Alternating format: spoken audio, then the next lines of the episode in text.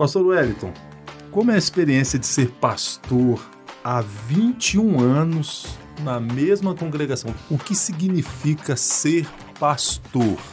Qual a diferença da submissão ao pastor, que é um preceito bíblico, princípio da honra, Sim. da subserviência ao pastor? Pastor, como diferenciar e tratar, não é? Diferenciar e tratar a ovelha rebelde, a ovelha fraca, a ovelha ferida.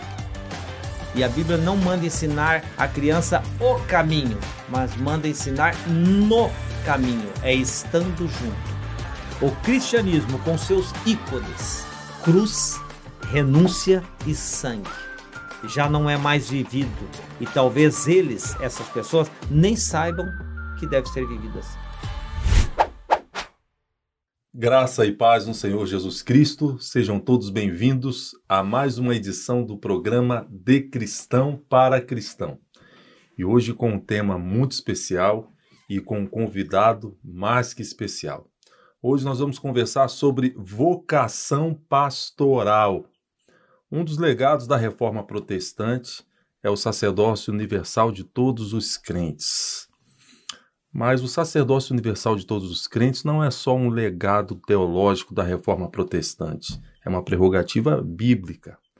Todavia, a Bíblia também vai dizer que Deus deu uns para pastores. Se o sacerdócio é universal, ser pastor é vocacional. O que é a vocação pastoral? O que significa ser pastor? Seus desafios, suas dificuldades.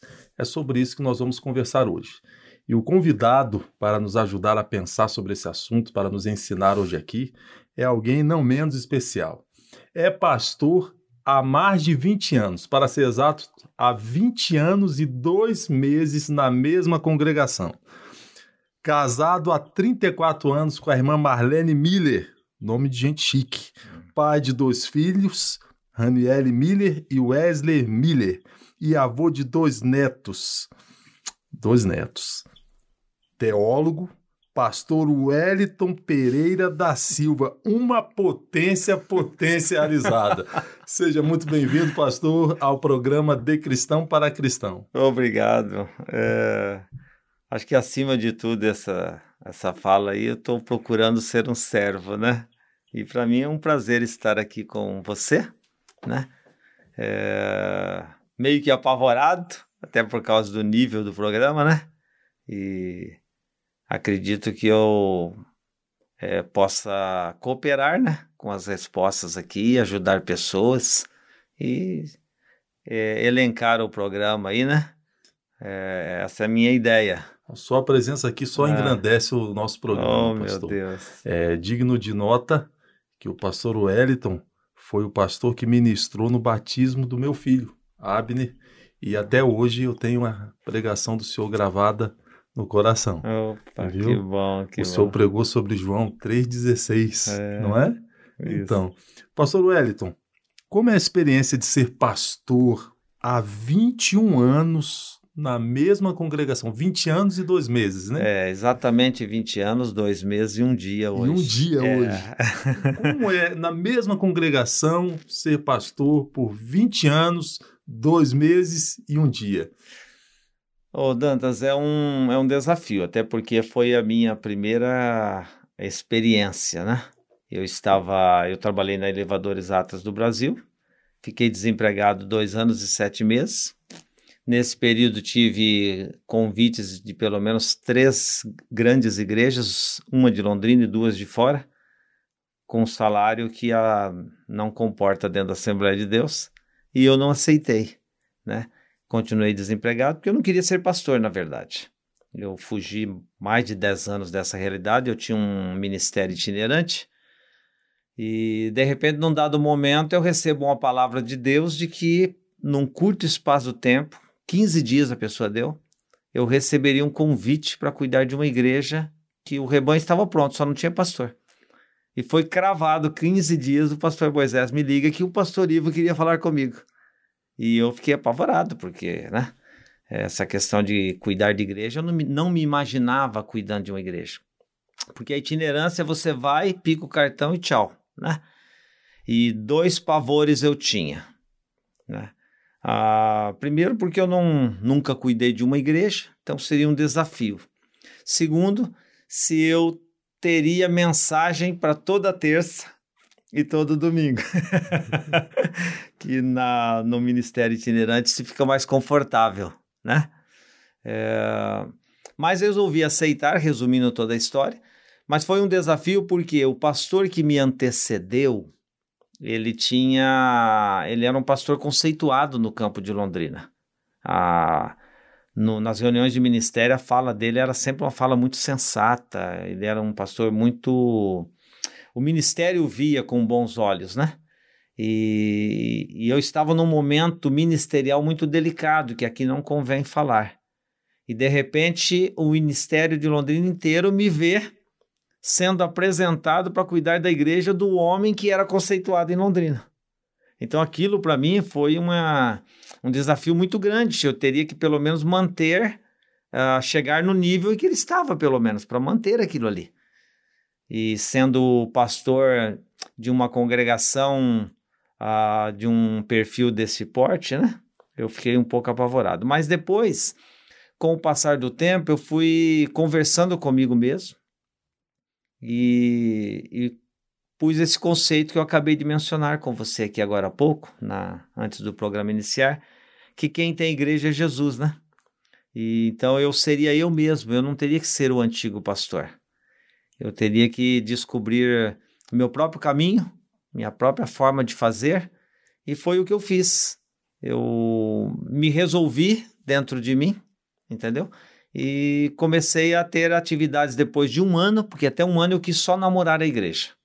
Eu, Interessante. Eu não quis mudar nada, eu quis fazer uma sondagem, e uma das sondagens que eu fiz foi chamar o tesoureiro e para que ele me passasse o relatório dos últimos seis meses. Eu digitei no meu computador, em ordem alfabética, o nome de todos e coloquei uma tabela assim de 13 colunas, uma com o nome e 12 com os meses. Então, o Dantas dizimou em janeiro, eu colocava o X ali. O Dantas não dizimou em fevereiro, largava sem X. Então, eu sondei a igreja seis meses, e conforme foi acontecendo, os outros seis meses. Então, depois de um ano, eu fiz uma reunião de membros. Reuni todo mundo, porta fechada, pitbull do lado de dentro, Rottweiler do lado de fora. para ninguém sair, e a Assembleia de Deus quase não se faz mais reunião de membros, né? Pelo menos na nossa realidade aqui no Paraná. E, e eu coloquei para a igreja a situação. Falei, ó, nós estamos assim. Era projetor de slides na época. Eu projetei na parede, falei, a realidade econômica dessa igreja é essa. É, estou vendo que nesse sentido a igreja está doente, ela está na UTI e eu quero levá-la pelo menos até o quarto. Se eu não conseguir, eu estou tirando o meu time de campo. E eu fui muito forte. Nesse momento eu nem olhei para minha esposa, é, eu soltei a fala olhando para o além, né?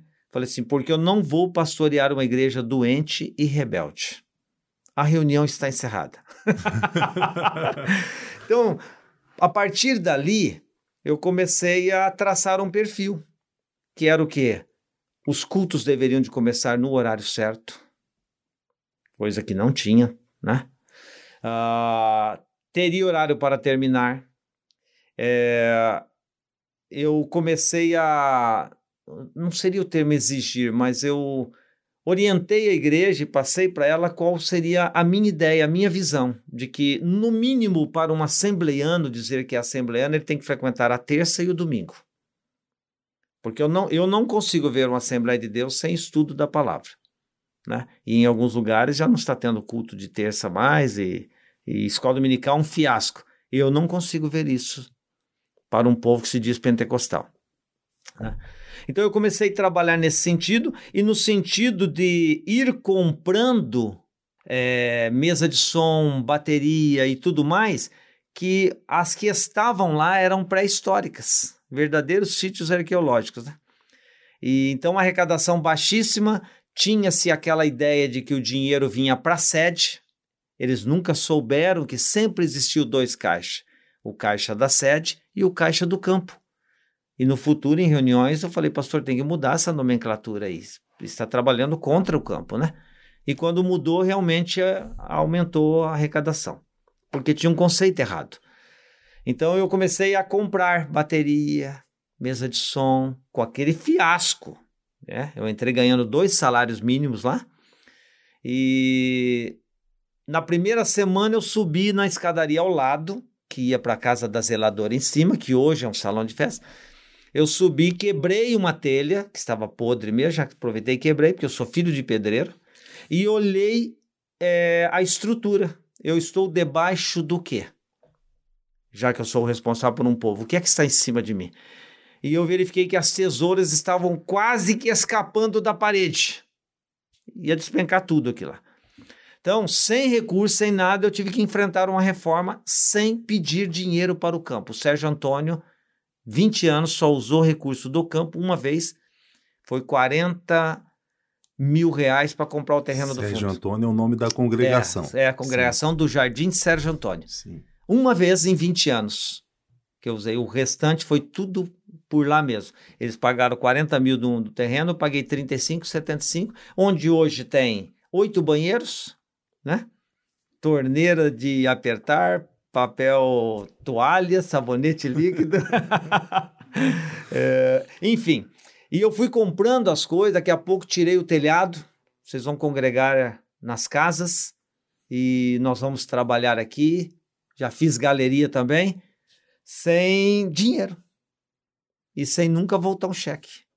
Então, isso tudo é um pouco do Wellington. Eu sou meio atrevido, entendeu? E eu fui fazendo e acontecendo e, e, e foi mudando a realidade da congregação. Aprendi muito com a igreja nesses 20 anos né? Ah, eu era um garoto, né? Hoje eu tenho 57 anos, então eu tinha 37 anos. É, mas já era casado. E, e, a experiência, as coisas amargas e as coisas é, mais saudáveis, boas, né? E as experiências mais difíceis é, colaboraram para o meu crescimento, entendeu? E também para o crescimento e a maturidade da igreja, que muita coisa ali não, não tinha. Embora um pastor de um perfil muito bom, mas a, a igreja ela tinha algumas dificuldades. Um exemplo que eu posso citar, independente que vai para o ar, é, tinha muita fofoca naquela igreja. E naquela reunião de membros eu disse: se alguém chegar para mim ou para alguém disser, ó, oh, está sabendo da vida do fulano ou para mim também, é, e falar da pessoa, você vai ser disciplinado por tempo indeterminado por fofoca. E eu expliquei para ele, falei, irmãos, nós temos como pecado é, que é, gera a disciplina na Assembleia de Deus, isso na época, hoje está bem mais tranquilo, né? Nós temos é, dois pecados que é da mesma esfera, que é a do sexo: prostituição e adultério. Então, acho que só isso que é pecado. E a Bíblia não abomina o adultério e nem a prostituição. Deus não abomina, porque a abominação é uma ânsia de vômito em Deus, né? É, é pecado. E se morrer nessa condição, vai ter problemas após a sepultura. Correto? Vai ter problema com a eternidade, porque é pecado. Mas não diz que Deus abomina. Mas Deus abomina o que nós não disciplinamos. Lá em Provérbios fala que Deus não gosta de sete coisas e a, e a sétima ele abomina que é justamente essa questão de contenda entre irmãos, né? E então você vai ser disciplinado. Deu uma, uma cessada. Então, nós fomos gerando uma cultura de ensino e ensinos sequenciais. Eu já preguei lá 82 terças-feiras sobre o credo da Assembleia de Deus, que são aquelas doutrinas principais que nós praticamos, né? Mas que o povo não sabe. Foi 82 terças, dá um ano e meio. Você está entendendo? Uh, e pregações também são sequenciais. Então, hoje tem um, um perfil no Sérgio Antônio, é, vou falar hoje, mas antes da pandemia, onde a congregação às, vezes ia cooperar em alguma outra congregação, numa festividade, e, e depois eles voltavam falando, pastor do céu, tá difícil de, de, de digerir certas coisas desorganização, aquela criançada correndo no pátio da igreja, o som muito alto, é, não tem hora para terminar, é muita cantoria. Nossa, como é bom ser membro daqui. Quer dizer, o que era pesado foi fazendo parte da cultura deles agora e eles conseguem entender o valor da organização. Né? Então, eu não sei se eu estou conseguindo responder a oh, pergunta. Com certeza, pastor. Está né? sendo de um aprendizado. É. Eu estou tomando da fonte aqui. Então, isso tudo me ajudou. E eu até anotei aqui, né? É, experiência amarga, por exemplo. Eu tive uma divisão no Sérgio Antônio. Todos os meus obreiros da época eu perdi. Tá entendendo? Eu fiquei sem, sem obreiro no púlpito. E saíram 37 pessoas, depois montaram uma igreja, uma denominação, uma variante da Assembleia de Deus, com Assembleia de Deus Ministério X, né? que eu não quero citar aqui. E mas todos já voltaram. Todos que estavam naquela congregação, que estão naquela congregação hoje, são terceiros de boa fé. Você está entendendo? Não é nenhum dos que saíram. Todos que saíram voltaram de alguma forma para a Assembleia de Deus. Mas para mim foi bem amargo. Só que por causa da minha natureza, você está falando de que é pastorear uma igreja por 20 anos, né? Por causa da minha natureza, eu não perdi uma noite de sono. A Marlene falou assim: a igreja está dividindo e você está dormindo. eu falei, Marlene, quem tem igreja é Jesus e eu durmo mesmo, eu tenho muita canseira na mente, né? Chegou a hora de dormir, pode estar tá caindo o mundo, eu vou dormir, né? E, e aí eu fui passando, você está falando de 20 anos, eu fui criando um perfil assim, que eu não vou ficar orando por membros, eu vou levá-lo à oração. Eu não sou pago para orar por ninguém. Você está entendendo?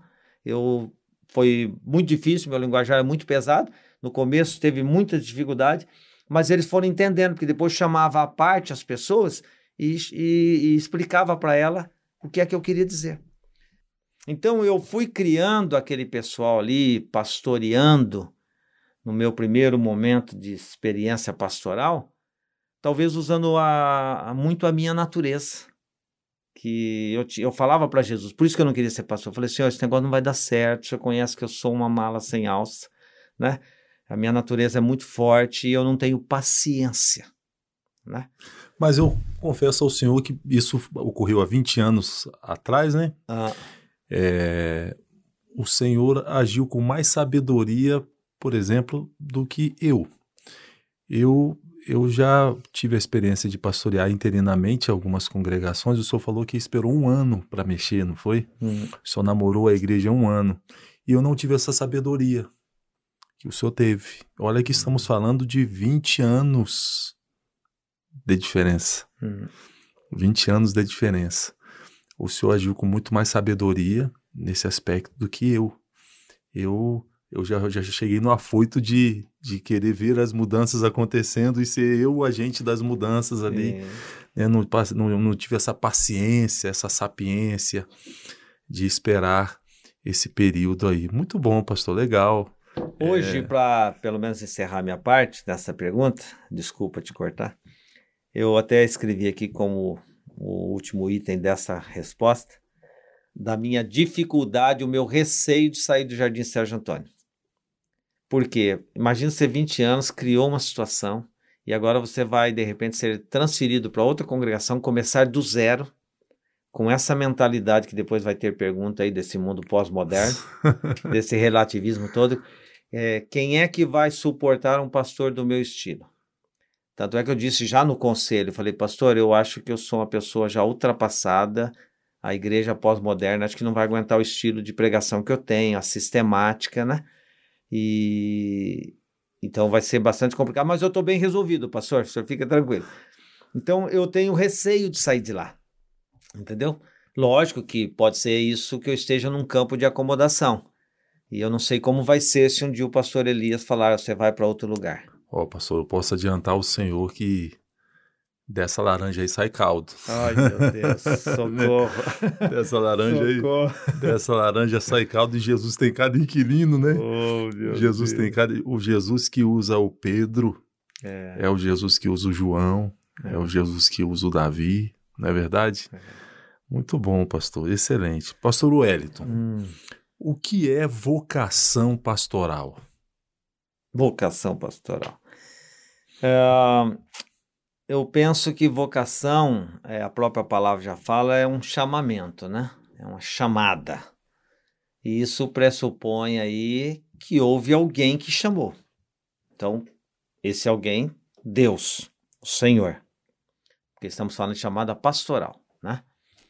Ah, por exemplo, ele coloca o homem no jardim do Éden, lá em Gênesis, e ele deu uma chamada para esse homem, quer dizer, uma responsabilidade para ele. Ele tinha algo para fazer. E eu anotei aqui que ele pôs o homem no jardim do Éden para.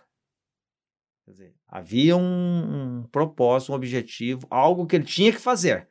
Ele não estava ali é, ah, você faz qualquer coisa aí, tá bom. Não, era, anotei aqui, é para lavrar e guardar o jardim. Essa era a tarefa dada por Deus. Então, o chama, o, a vocação é uma chamada específica de Deus para que você é, pastoreie pessoas. Então, eu não sou um profissional de púlpito, eu sou um pastor. Eu mexo com pessoas eu mexo com o que está dentro da pessoa, a alma dela, o espírito dela. Eu mexo com a eternidade. Aí vem o que? A responsabilidade, né? o compromisso, a seriedade e o pavor, né? Você vê que eu falo muito em pavor, né? Porque é, imagine você estar no púlpito, sendo pastor da igreja, pregando e nesses 20 anos já aconteceu comigo pelo menos três vezes. Eu acho pouco e graças a Deus que é pouco mesmo. De eu estar pregando e de repente eu paro a pregação e, e falo: Assim diz o Senhor. Eu tenho pavor dessa frase. E eu vejo pessoas usando essa frase por aí, profetizando, de qualquer forma. E Deus está falando assim: Eu não estou sabendo de nada. Não fui eu. Está entendendo? Então, é, eu acho que o chamado pastoral é muito sério porque eu mexo com a noiva de Jesus. É, é alma, são é, é, espírito que não, não tem fim, não vai morrer. É céu ou é inferno. E eu tenho que fazer um trabalho e viver de uma forma que elas possam se espelhar em mim para para de repente se me seguir e ir para o mesmo destino, que é o céu. E eu tenho que conduzi-las a Jesus. Então, acho que o chamado pastoral ele é, ele é muito específico. Aí eu escrevi aqui que a, a vocação pastoral é um chamado de Deus para que pastorei pessoas, ou seja, cuidar da parte espiritual das pessoas, as quais nós denominamos de ovelhas, né?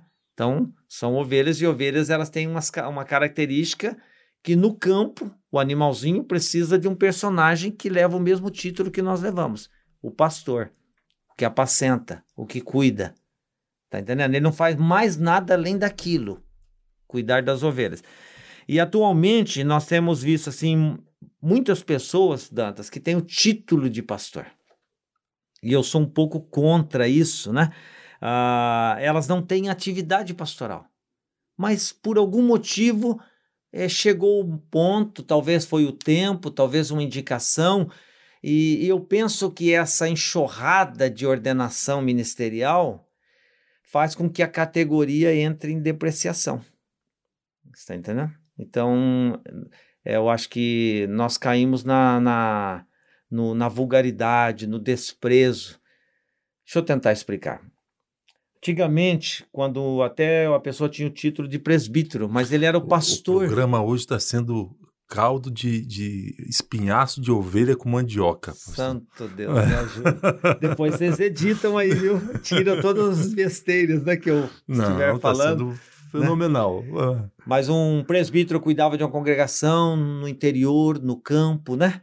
Era, é era um mundo com mais dificuldade financeira, as pessoas tinham menos recursos, mas o, o presbítero ia fazer uma visita num sítio. O homem de Deus está chegando. Lá dentro já conversava, arrumar as coisas e tal, tal, e já vão buscar uma galinha para matar, para fazer o almoço, mas é porque o homem de Deus. Hoje, quando se fala de pastor, e depois lá embaixo nós vamos ter perguntas sobre isso, sobre a honra, sobre o respeito, então não vou gastar muito aqui, né? É, as pessoas é, tratam assim de uma forma muito leviana, mas talvez nós produzimos isso, porque qualquer pessoa é pastor porque tem um título, às vezes com a vida até enrolada. Outros por aí afora é, sem uma denominação específica, se auto-intitula pastor e abre a sua igreja.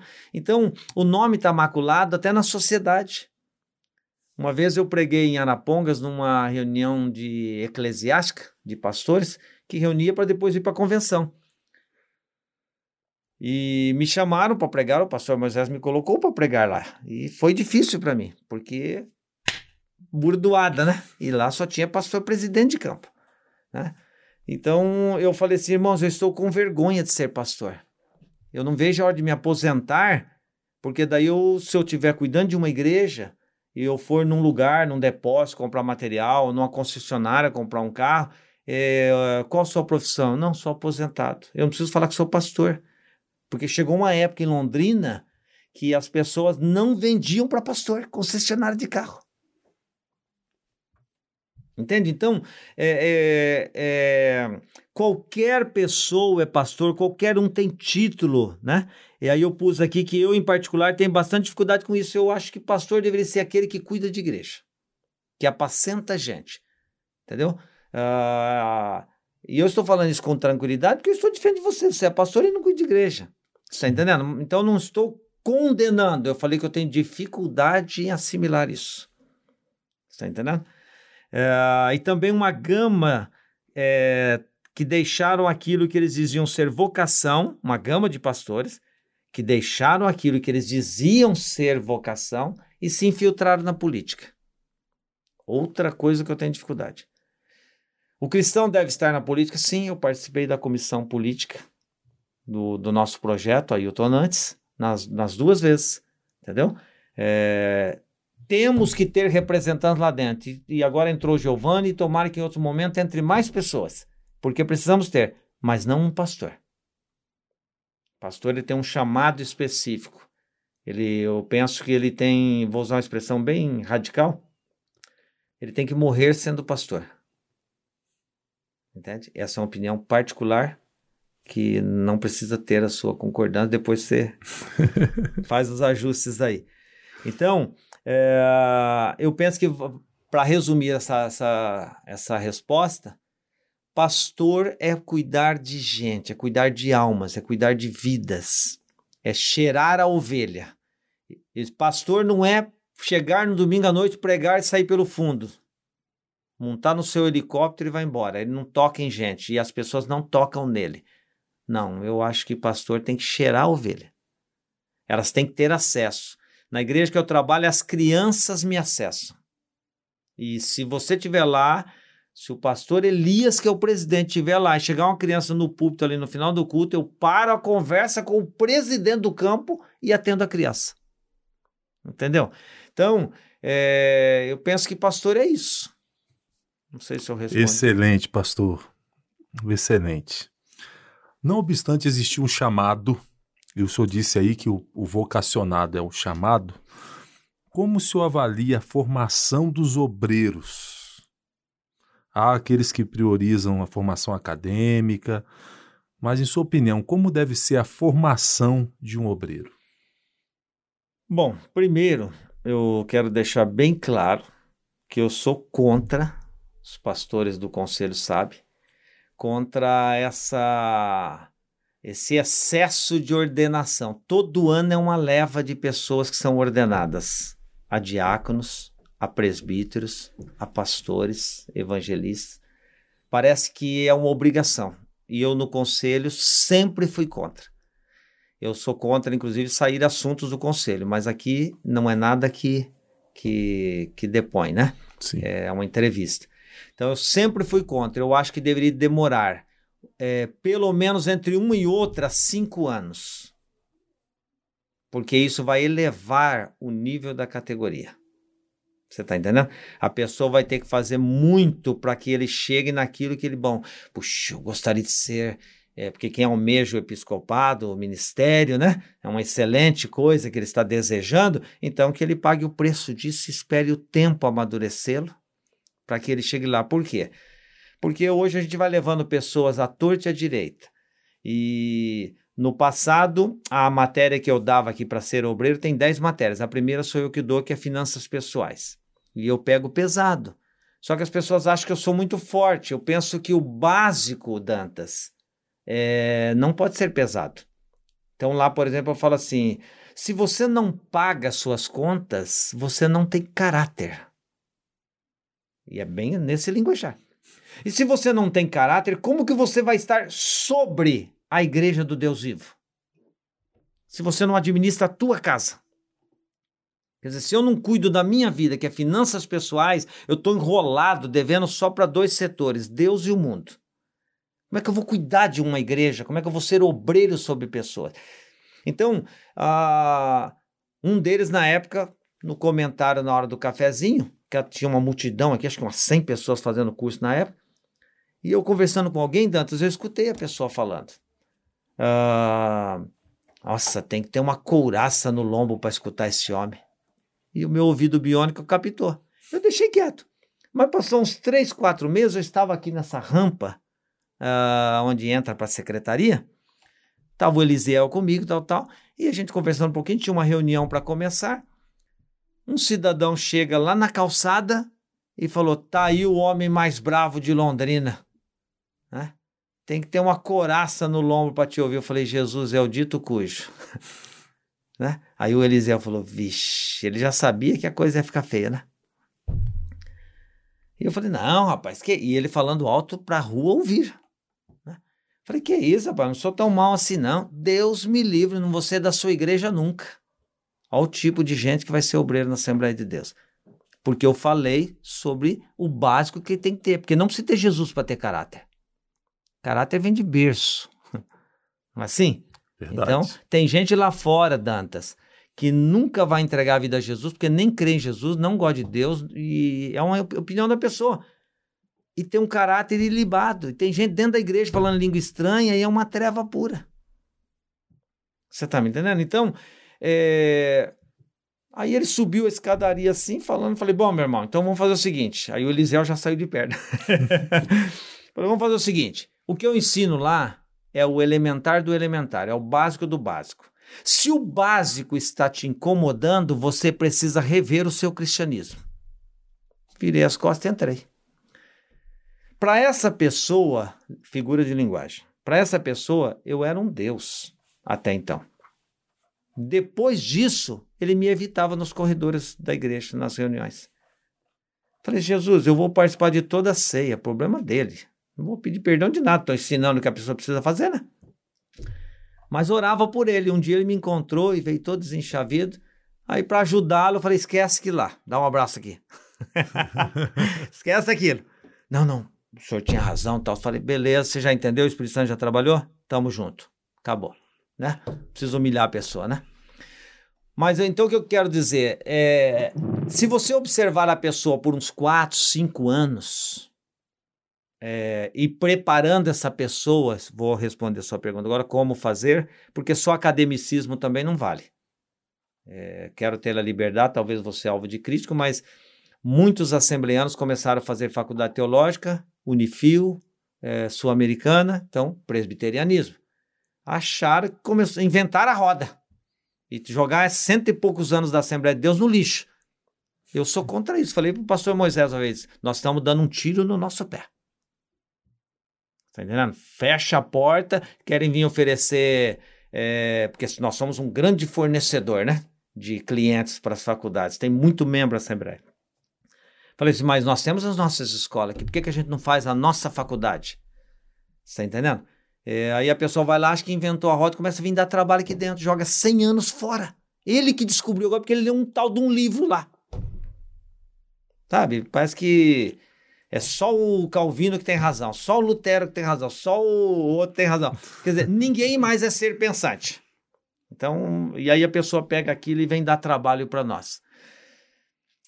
É, então, nós temos que preparar observando, é, criando situações que são testes para ver se a pessoa é, vai ser um bom obreiro mesmo, se ela tem a humildade, Tá se Jesus chamou mesmo, porque nós não perguntamos se Jesus quer que separe aquela pessoa. O dirigente indica, a pessoa vem e faz o, as, as dez matérias e vai ser obreiro dentro da Assembleia de Deus. Eles não sabem achar onde está João 3,16. está entendendo? A outra coisa é que nós temos um monte de obreiros em Londrina que não dizimam. Como que você é obreiro e não dizima? E é um dos critérios de separação é, de ordenação ministerial é, ter 18 meses ininterrupto. Aí na, no, na minha aula, eu lembro que uma vez eu escorei no. ajoelhei no banco, segurei nas costas do banco e perguntei para a pessoa. Falei assim, é, perguntei não, coloquei uma situação. Falei, imagina se você não é dizimista, não fica vermelho. Se Jesus estiver falando, não fica vermelho, que ninguém desconfia, né? Eu não tenho revelação, é só uma ilustração. Posso usar você? Não pode. Então você não é dizimista e nem concorda muito, mas você começou a dar só. Pior que não tem como ficar vermelho na câmera, não, né? Não tem. tá bom, continua aí. eu falei assim: olha a expressão que eu usei. É, vamos supor que você começou a dar dízimo só por quê? E fiz todo mundo da sala repetir o só por quê. Porque tem que gravar, isso é didático, né? Falei, só porque é um dos critérios de separação. Quer dizer, você precisa ter 18 meses ininterruptos. Mas depois que você for ordenado, você volta a ser a mesma tranqueira de antes. Mas assim, com esses termos, e ainda fé, não conta para o pastor Elias, que eu uso esses termos com vocês. Né? Porque eu quero mexer com a pessoa, com a mente da pessoa. Aí eu fui saindo assim, para voltar para o púlpito ali, para dar aula. Voltei e falei, por falar nisso, você é dizimista? Ele, não. Em fração de segundos, Dantas, eu tive que me recompor, pensar rapidamente, falei, Jesus, me dá uma palavra, né? Aí eu peguei na mão dele e falei, toca aqui, você vai ser um bom obreiro. Porque admitir na frente de todo mundo, sendo que você poderia ter ficado quieto ou mentido, porque já está no erro. Mentisse e não voltaria nas próximas aulas. Chega para o pastor e fala: Pastor, não dá para mim, a igreja não me merece. Tá entendendo? Mas você assumiu. Mas a partir de agora você vai começar a dar certinho? Vai ser homem de Deus? Não, pastor, vou. Aí eu pergunto, Dantas, quem é que indicou um ser que nem dizimista é, sabendo que é um dos critérios? Se não é o dirigente. Então, por mim, já teria que chamar o dirigente na comissão de ética e falar: o que, que você está fazendo, meu irmão? Então é onde parece que eu sou um monstro. Entendeu? Eu penso que o básico para ser um homem de Deus e um obreiro, as pessoas me leem como um monstro. Então, quer dizer, por aí tem, corre a notícia, né? Não, Deus me perdoe. Tanto é que eu não estou sendo convidado para pregar nas igrejas, porque criou esse perfil. Mas você faz a lambança e eu que sou ruim. Você está percebendo? Então, essa turma teria que ser preparada. Bom, Wellington, você está falando isso porque hoje você já é pastor. Eu levei 25 anos para ter esse título que eu nem queria. E Jesus esteja à vontade para tirar. E eu estou falando na presença dele, não afrontando, mas dizendo que a hora que ele quiser tirar, eu quero ser membro da igreja e ir para o céu, que é o meu propósito. Você está me entendendo? Então, é, eu falo porque eu penso que a, a, a igreja precisa de gente melhor sobre ela. A igreja, quando chamar, vamos ouvir uma palavra pelo irmão Dantas, ou pastor Dantas, ou presbítero Dantas, ou diácono Dantas. O, você tem que fazer uma leitura do ambiente. Se você começar a ver gente olhando do lado, baixando a cabeça, fazendo assim, chacoalhando a cabeça, você pode saber que você não é bem quisto ela não se sente confortável tendo você falando para ela no púlpito. Entendeu? Agora, se tiver assim alguns, aleluia, oh glória a Deus, estão dizendo, pode vir. então eu penso que nós precisamos melhorar e para isso poderíamos copiar. Não sei se eu vou ser ético agora, né? Copiar a mentalidade da congregação cristã do Brasil no que tange ao ministério de música. Para o camarada entrar lá, meu irmão, ele tem que pular miúdo. Porque eles entendem aquilo como um ministério. Não é de qualquer jeito, vai no ensaio, não vai no outro. Não. Ele vai ter que se explicar. Você está me entendendo? E obreiro deveria ser a mesma coisa. Então, eu preciso oportunizar, respondendo a pergunta, que academicismo vem, beleza, mas eu vou falar algo que se você se escandalizar, depois você edita essa parte tira para ninguém ver a besteira. 95% do que eu estudei na faculdade eu não aplico na igreja. Agora vem as pessoas pregar teologia no sentido de aquele academicismo todo num púlpito, a igreja fala assim, Senhor, tá entendendo? É, a igreja não engole essas coisas. Aquilo lá é para o seu conhecimento. Aí você tem que digerir isso para o povo. Ser um tradutor. Um tradutor para as pessoas e não vim com muita conversa. Lá na, no Isbel, quando eu fiz o Isbel, que ele é, ele é menos acadêmico e mais piedoso. Você tá entendendo? Ele forma pastor não exegeta. Uma teologia mais pastoral. Né? Mais pastoral. E na época teve, eu posso falar com tranquilidade que não no sentido de acusar, alunos lá, só na minha sala tinha 35 alunos. Está entendendo? E eu não sei por que eles me tinham como pastor da turma, não, não entendo isso. Mas uma vez o doutor Melvin foi para os Estados Unidos, ninguém pregava, era só ele, só os professores, na capela, na hora do culto. E o doutor Mel falou: Werther, eu vou para os Estados Unidos, eu preciso que amanhã você pregue na capela. Depois disso, meu irmão, que tinha cada momento de, de lanche, de recreio, vamos chamar assim, de intervalo, até de outras salas. Wellington, quando é que você vai pregar de novo? Mas não é que estou falando de mim agora. Eu estou dizendo que as pessoas não aguentavam, eles não estavam ali para ficar ouvindo pregação de, daquela coisa teológica, seca, precisava de vida. E eu preguei uma mensagem comum e gerou sede neles. Então, respondendo, preparar essa turma eu não levo ceia há mais de sete anos. Quem leva a ceia é diácono, presbítero e cooperador. Eu faço uma escala. Aí, uh, o membro não me vê lá levando ceia há sete anos. Porque obreiro tem que fazer obras. Camarada não faz nada, não vai numa terça, não vai numa escola dominical e vem picar cartão no domingo à noite. E entra em câmara lenta ainda para sentar no púlpito. Dá licença. Então o obreiro tem que trabalhar, você tem que testar, você tem que experimentar ele e tem que dar a oportunidade de sentir que não é no púlpito que você vai ter um ministério, é lá onde as pessoas estão. O idoso agora com Covid, né?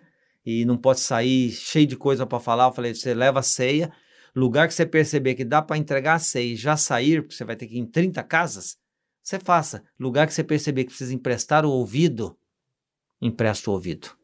Você vai perceber que tem uma obra para ser feita fora dessas quatro paredes. Este é o pastor Wellington. Pastor, eu sei que o senhor já tangenciou esse assunto, Nossa. mas vamos ter oportunidade do senhor explorar um pouco mais. Hum. O que significa ser pastor? Cuidador da vida espiritual das ovelhas.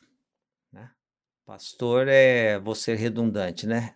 Apacentar, cuidar, é, dirigir levar as pessoas até uma, um encontro com Jesus, uma comunhão com Jesus, uma intimidade com Jesus. Tanto é que o pastor, eu repito, ele não ganha para fazer para a igreja, ele ganha para ensinar o caminho para a igreja. Então eu não, eu não sou de ficar orando pelas pessoas, eu sou de levá-las ao caminho da oração.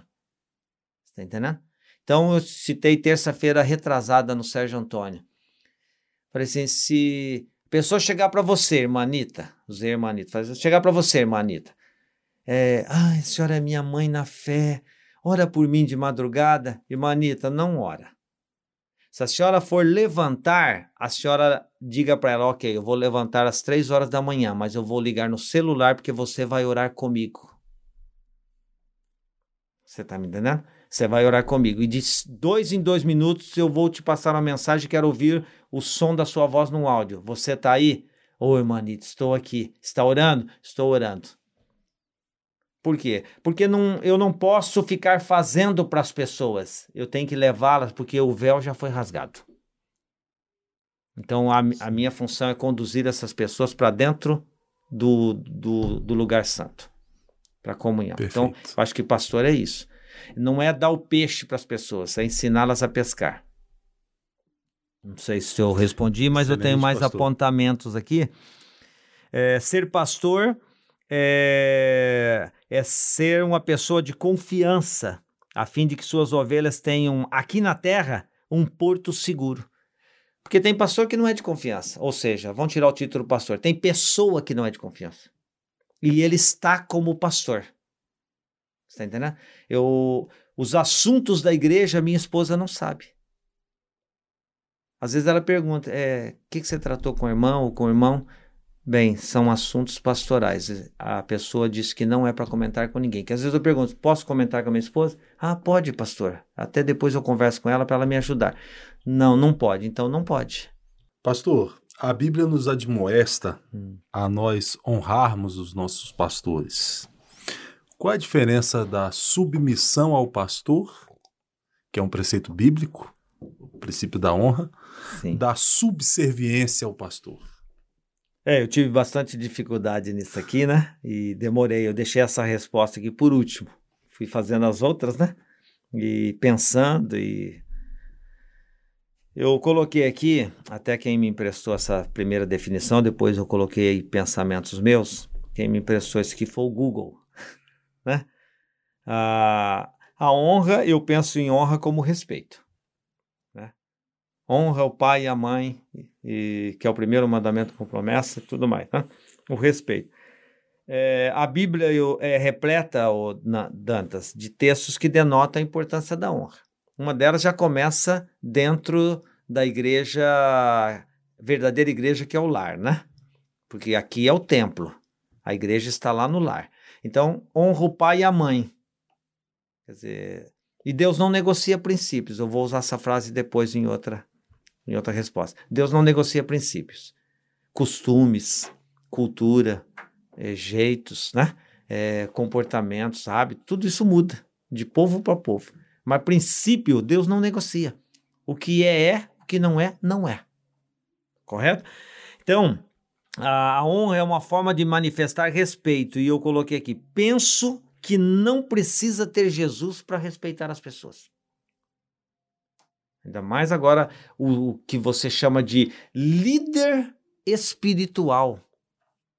O meu pastor, aquele que Deus colocou sobre mim. Existe aquela figura de linguagem que é a cobertura pastoral que Satanás sabe disso, Deus sabe disso, mas os crentes não sabem. Então eles saem debaixo da cobertura com uma facilidade muito grande. Por quê? Porque eles não entendem de princípios. E só vão entender se nós ensinarmos. E aí você tem que, às vezes, confrontar pessoas para que ela aprenda isso. Então, honrar. É, a honra objetiva, Dantas, é o tipo de honra que é formada através de valores que as pessoas atribuem ao outro. Ou seja, como é que você vê o seu pastor? Então, essa é uma honra objetiva. Quer dizer, que valor você vê naquele ser que você chama de pastor? É, pastor Wellington, mas é que você não conhece o meu pastor. Falei, alguém está te obrigando a ficar naquela comunidade? Está entendendo? Alguém está te obrigando a fazer o que foi proposto fazer? Tem uma, uma corrente amarrada no seu pescoço? Não. Então, então você está ali de forma voluntária. Correto?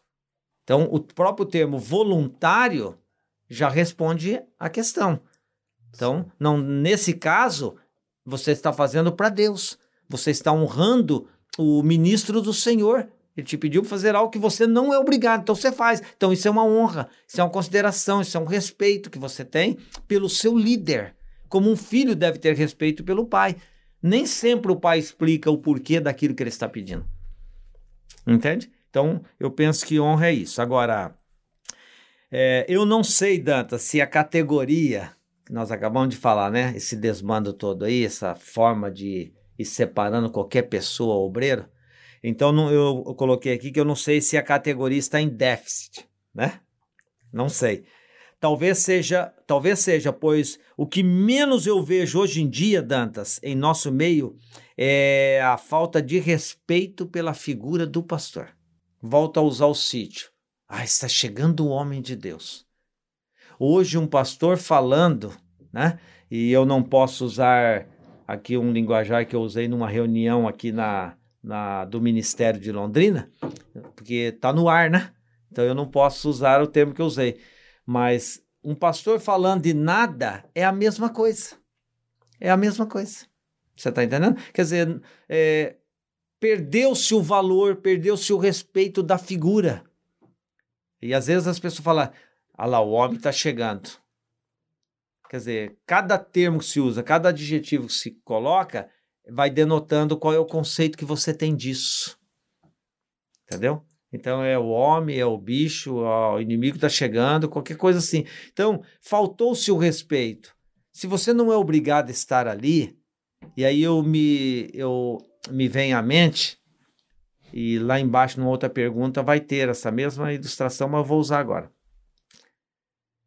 Que o Davi, ele poderia ter tocado no, no Saul, mas ele trabalhou com um princípio, deixou esse legado para nós. O princípio do respeito, da honra. E ele falou: Eu não vou tocar no ungido de Deus. Eu sei que ungido de Deus não é só pastor, mas nós estamos dentro de um contexto. É, esse ungido de Deus já estava com problemas de rejeição da parte de Deus. Esse ungido de Deus já estava com problemas de possessão, perturbação demoníaca. No entanto, Davi se manteve no princípio. Não vou tocar. Agora, você tem pastores hoje que não tem nenhum aspecto moral reprovável, não rouba a igreja, é, é um homem honesto, mas você não está gostando da liderança dele, você desonra, você desrespeita, você fofoca, você começa a mandar mensagem no, no Face, etc. Quer dizer, a igreja está sem conhecimento. Entendeu? Entrou na vulgaridade. E, então, eu não tenho muita paciência com isso. Se tiver esse tipo de comportamento comigo, vai ter que me enfrentar cara a cara. Por quê? Ou você é ou você não é, meu irmão. Tá entendendo? Então, eu penso que é, a honra ela é importantíssima. O respeito cabe em qualquer lugar e conserva os dentes. Muito bom, pastor. Tá? Excelente. Agora, subserviência. É a segunda parte da resposta. Eu coloquei aqui que temos duas definições básicas. A submissão voluntária, que eu acabei de citar, né? A, a alguém, no caso, o pastor, tá? É, da igreja. Então, essa submissão voluntária. Então, ela não é uma subserviência. Correto? Sim. Porque você está submetido lá no Sérgio Antônio, por exemplo, eu anotei aqui. É... Quer ver o que eu anotei? Há uma escala para se levar ceia nos lares, então eles têm que fazer. Está escalado. Fica para o ano todo. Fala assim, não, então você está obrigando. Não, não, fiz a escala. Você pode estar lá como você pode pedir para sair. Mas está na escala. E eu vou pedir responsabilidade naquilo. É, é, não é recomendável que alguém saia para cantar ou pregar sem que eu autorize. Não é caso da mãe Joana. Nada contra quem chama Joana, né? Mas é um, um ditado, correto? É, para trabalhar no departamento infantil, precisa fazer curso? Mas... É, só abrindo um parênteses, pastor, perdoe-me a, Sim, não, pode a ser. interrupção. Pode ser. Geralmente as pessoas questionam assim: ah, o pastor deu tal determinação, mas por que o pastor deu tal determinação? Esta orientação que os pastores dão aos membros para que não saiam para cantar ou para pregar sem que os pastores saibam, hum. Geralmente é porque quando eles vão cantar ou vão pregar, eles vão usando o nome da igreja. Pois é. Ó, está aqui o pregador da igreja tal. Então. Está aqui o cantor da igreja tal. É por é. esse motivo Sim. que o pastor Sim. solicita que o. Eu sempre expliquei isso. Né? Falei, como você vai chamar alguém sem falar com o pastor dele para vir pregar no Sérgio Antônio? E se a pessoa está em pecado e você não sabe? Até ontem ele pode não estar, essa noite ele pode ter caído e você não sabe. Aí você chama. E aí eu exponho a igreja que eu cuido para um adúltero. Entende? Então, é, e outra, ele está levando o nome da igreja e outra, ele está debaixo de uma autoridade. Como é bom para a igreja, ó, meu pastor mandou saudação, quer dizer, a igreja vai se sentir confiança, ele não está, ele não é um solto, ele não é solteiro ministerialmente. Quer fazer o que quer, abre a sua igreja. Você está entendendo? Então eu acho que isso é saudável. Como é que o seu filho vai sair três horas da manhã sem, sem você autorizar? Excelente. Todo lugar tem norma. Né? Então, Antes da pandemia, por exemplo, para participar de qualquer departamento, teria que ler e se ajustar ao livro que tem no Sérgio Antônio. Chama Critérios Departamentais, 90 e poucas páginas. A maioria é estudo bíblico, para você se ajustar, e umas páginas lá são Esse de normas. Eu não tinha conhecido, pastor. É, chama Critérios Cri... Departamentais. Foi o senhor que fez. É. Só que eu, ah, os estudos, eu pedi lá para Santa Catarina, para uma igreja, uma comunidade que tem lá, para usar o estudo deles. E eles me autorizaram. Excelente. E eu coloquei, né? Mas a, a, as normas, as regras, tudo foi eu que fiz, né? É, um dos itens, você não pode estar em departamento nenhum se você não for dizimista. Entendeu? Uh, segundo critério, por exemplo, é, o, o, primeiro critério de todos é ler o critério em 60 dias. Quem não leu em 60 dias ficou de gancho dois meses. Conclusão, na época, tá? Não, não expondo a pessoa. O meu regente da orquestra não leu e o regente do coral não leu. Imagina a situação para mim ficar sem orquestra e sem coral. E a igreja estava olhando para saber se eu ia fazer média com liderança. Você tá me entendendo? E eu fiz uma chamada de público, fiz reunião com todos eles. Falei assim: Fulano, leu? Sem resenha. Sim, pastor, li todo ele. Oh, pastor, não, não deu para ler ainda.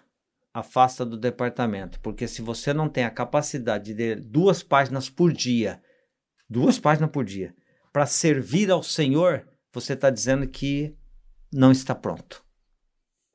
Entendeu? Então, quer dizer, parece que é um, uma coisa muito, muita exigência, muito nazista, né? Mas não é, meu irmão. Eu acho que isso é básico. Nós estamos falando do soberano do universo. Nós estamos falando de alguém que, embora é o criador, parece que na prática da igreja ele está perdendo para Salomão, porque a rainha de Sabá se encantou com o reino de Salomão. E parece que Jesus está perdendo para Salomão. Porque tem uns servos de Jesus aí que eu falo para você. Perfeito, pastor. Tá. Pastor, existem diferentes tipos de estilos, diferentes tipos de gestão pastoral. Por exemplo, existe o pastor que é mais pregador, pastor que é mais visitador, pastor que é mais administrador.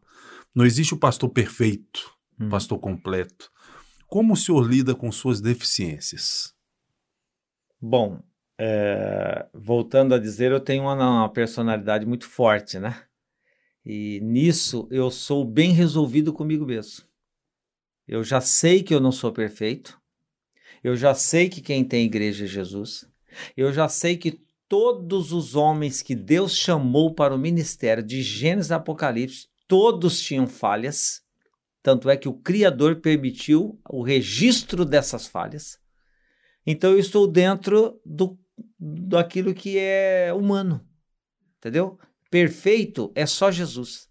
Não tem perfeição na terra. O ser humano, Dantas, não tem conserto. Se tivesse conserto, não tinha arrebatamento de igreja.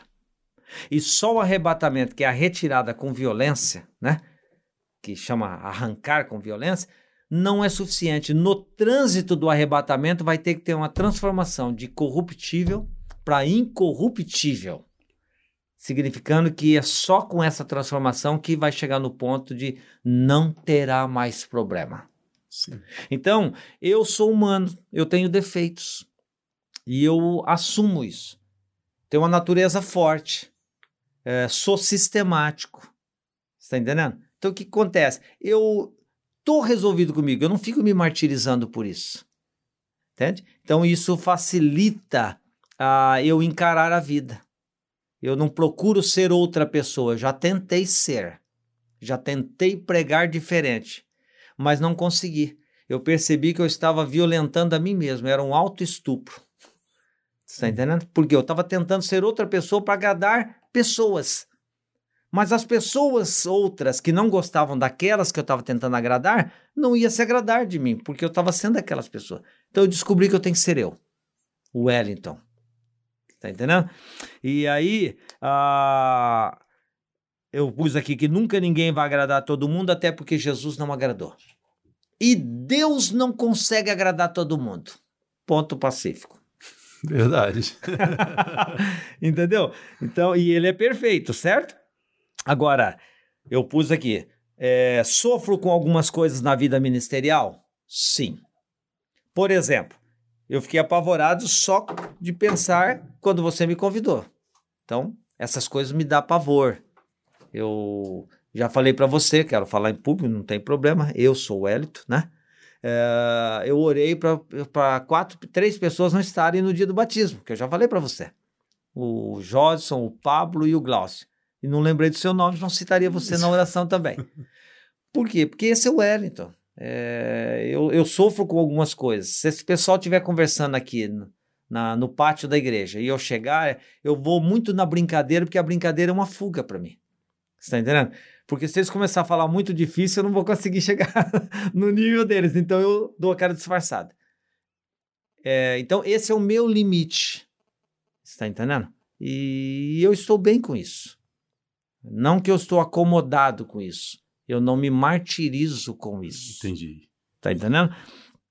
Aí eu pus aqui que eu tenho procurado enfrentar as situações e me conscientizar de que é obra do Senhor e não minha, tá? Também ah, ah, com isso eu resolvi aceitar a, a sua, o seu convite. Eu poderia ter negado. Por WhatsApp é fácil, Dantas, esquece, tchau, não vou. Somos amigos, não é assim? Sim. Mas eu resolvi aceitar. E cá estou. Entendeu? Então, não sei se eu consegui responder a pergunta, né? Conseguiu, pastor? É... Excelente. Eu sou um pregador ensinador. É, eu não sou aquele cara que fala, nossa, vai descer fogo do céu. Não. Eu ensino. Eu penso que a palavra de Deus é que gera um fogo dentro de você.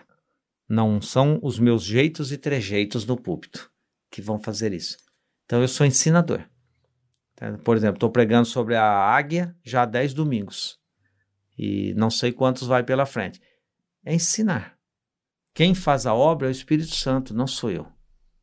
Muito bom. Entende? Pastor Wellington, como é pastorear em meio a uma geração que não respeita nem honra o princípio da honra, uhum. o princípio da autoridade? Complicadíssimo. Para mim, né? É, até porque eu, eu estou precisando ser trabalhado pelo Senhor para mim poder avançar um pouco mais, né? Porque algumas coisas eu não tenho muita paciência. Está entendendo? As pessoas vêm com muita coisa, se, o, o, se a pessoa não respeita, então ela já nem merece respeito. Uma vez eu encontrei um, uma pessoa no calçadão, ele quis começar a falar é, do pastor Ivo, eu já fui, eu, eu, tinha levantado com o pé esquerdo, ou sem pé nenhum, né? Aí eu já fui com os dois pés no peito dele. Falei, ó, oh, meu irmão, você tá cheirando xixi. Esse foi o linguajar até hoje, eu lembro. Falei, você tá cheirando xixi, meu irmão. Você não sabe o que você comeu na janta. Pastor Ivo foi tocado de casa porque aceitou Jesus. Lá na fazenda. Enfrentou cardos e abrolhos. Chegou onde chegou. Um extremo de honestidade. Que para ele pegar um, um recibo aqui na secretaria, que eu vi, ele não sabia que eu estava atrás dele, e depois eu perguntei para o pastor Natanael se aquilo era comum. Ele falou: ele não pega uma folha de recibo para usar particular, que ele ia pagar a secretária do lar dele, sem deixar uma oferta. Falei, mas essa oferta que ele deixou paga o bloco de recibo. Ele pegou só duas folhas. Ele falou: ele é assim. Aí vai um moleque lá que tá querendo pôr rock dentro da igreja falar mal dele lá no calçadão para mim. Errou o endereço. Quer dizer, tem que respeitar, meu irmão. Eu ando falando para Jesus o seguinte: Senhor, tem um monte de gente com razão, cheio da verdade, eles estão tudo na nave da igreja. Demite eu e chama esse povo para cima do púlpito. Porque parece que eles sabem tudo, né? Entende? Então, é, eu acho complicado porque as pessoas não perderam o senso, eles não perceberam que Lúcifer se tornou Satanás por quebrar um princípio que é o top dos princípios, o da autoridade. E eu não pedi para ter essa autoridade, eu fugi dela. Mas enquanto eu estou, eu tenho que me reportar àquele que me vocacionou. Então, no mundo espiritual, Satanás sabe que o Hélito é o pastor do Sérgio Antônio. Agora, o membro precisa saber que eu sou o pastor, que eu sou o líder e que Deus vai me honrar. Se Deus tiver que tratar, porque pastor é um assunto de Deus, não é mais de ninguém. Tá entendendo? Se Deus tiver que tratar alguma coisa comigo, ele vai tratar lá nos bastidores comigo. Mas ele não vai dar asa para você, que é um membro da igreja.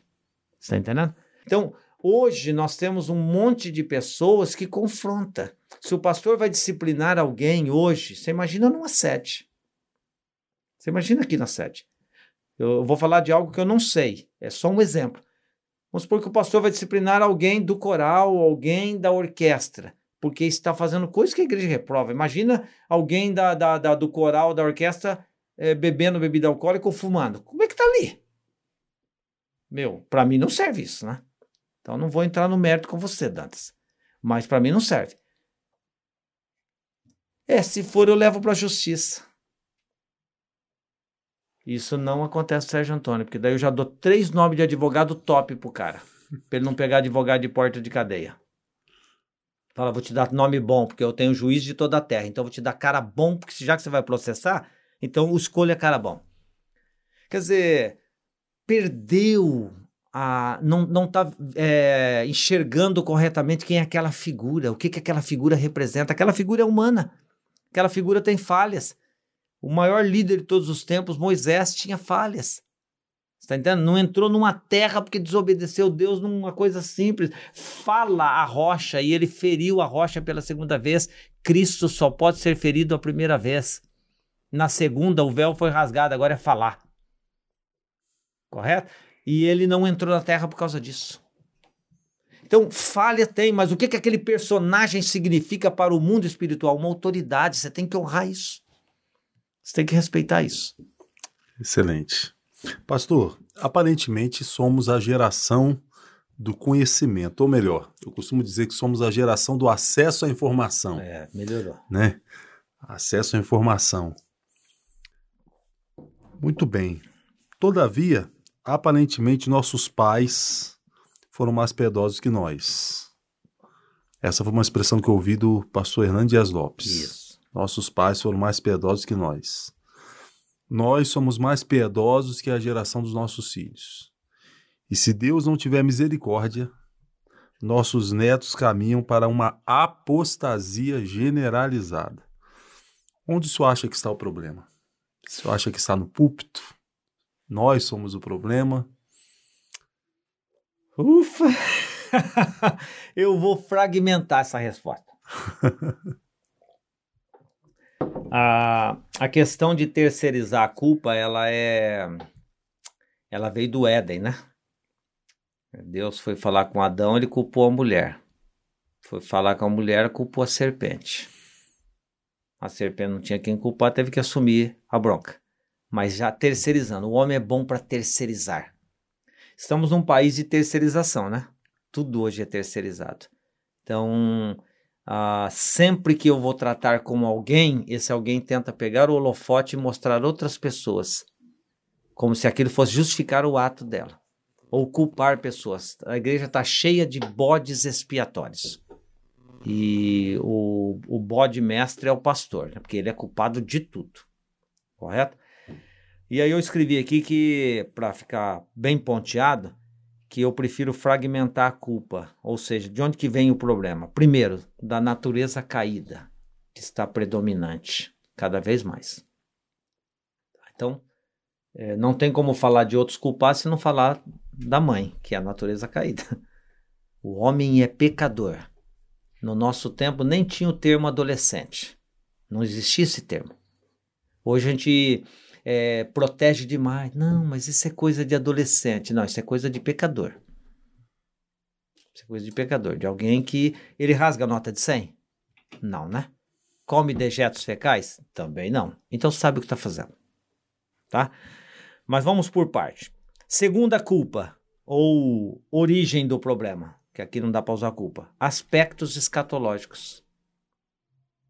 Jesus chegou a perguntar. Se o Criador perguntou, porque a possibilidade é grande. Quando vier o filho do homem, porventura vai achar fé na terra? Por que será que ele fez essa pergunta? A segunda eh, questão escatológica, que também veio da boca de Jesus, foi que ele disse: assim como foi nos dias de Noé. O que, que ele estava querendo dizer? Dentro do pensamento teológico é, a. Como é que é? Me fugiu o termo. Dispensacionalistas. Se os dispensacionalistas tiverem razão, a, eles repartiram a história em dispensações. E dispensação é um período de tempo em que Deus age de uma determinada forma com o ser humano. Isso. Deus não muda, mas ele age de uma determinada forma naquela dispensação, naquele período de tempo. E parece-me que pela fala de Jesus, o período de tempo do, do dilúvio vai voltar antes do arrebatamento. Porque ele disse: assim como foi, será. E qual era o período de tempo? Como chamava o período de tempo que gerou o juízo? Governo humano. Que é o que? Cada um faz aquilo que dá na ponta do seu nariz fazer. Ninguém obedece mais ninguém. Está entendendo? E o homem está assim. Pode notar que estão banindo Deus da história. Romanos 1 está aí em alta, tudo em nome do amor.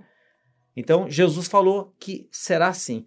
E se eles têm razão, os dispensacionalistas, a igreja que representa a, e antecede o arrebatamento da igreja, Laodiceia.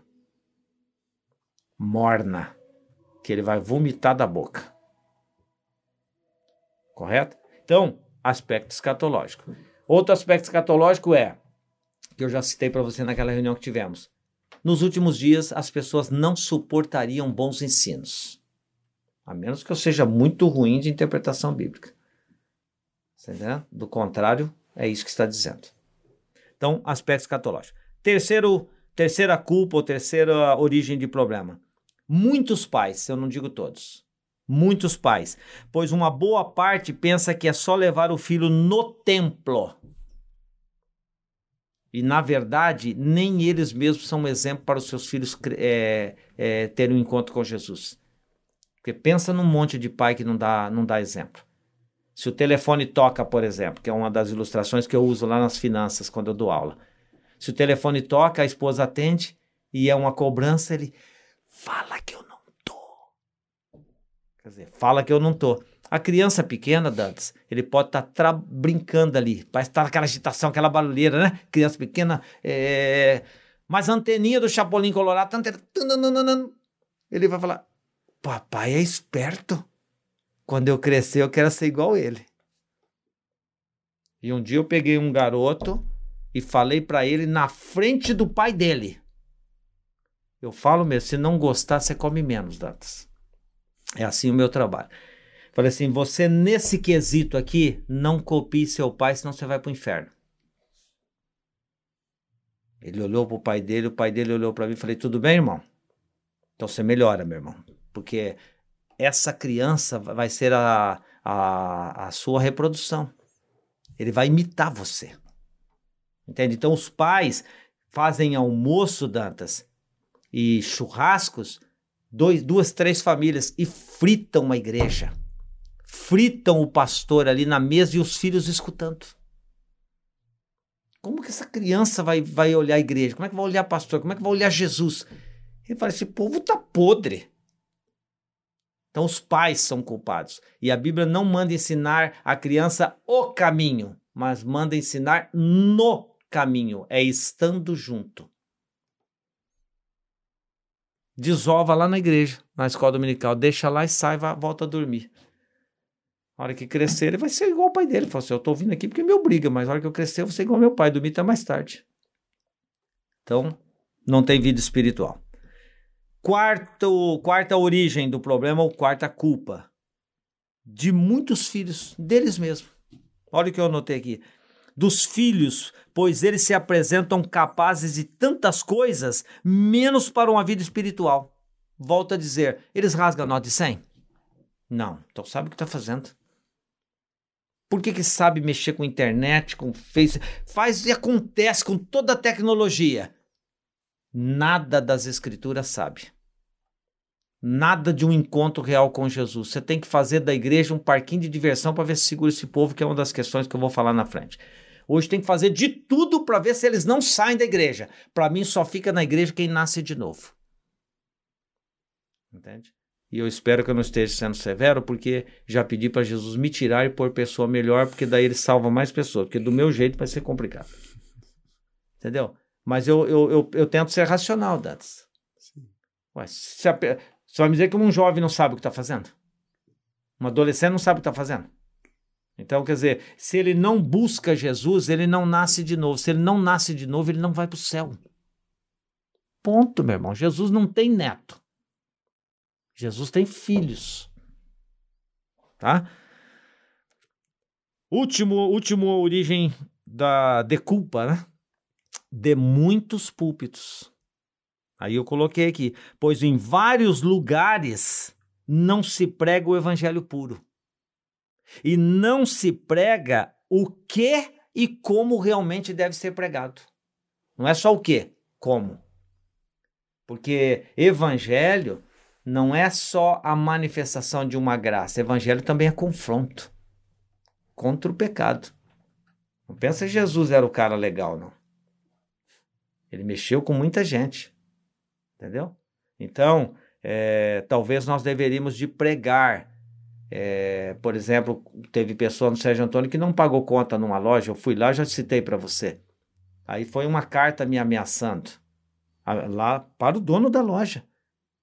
No domingo à noite, eu chamo a pessoa para uma conversa e já dou três advogados para ela. Falo, esses cara aqui é fera. Você vai, vai, vai processar? Então processa direitinho. E para confirmar, você ter certeza que vai se processar, agora vocês estão disciplinados por tempo indeterminado. Pode, pode sair, a reunião está encerrada. Quer dizer, eu não tenho que ter medo.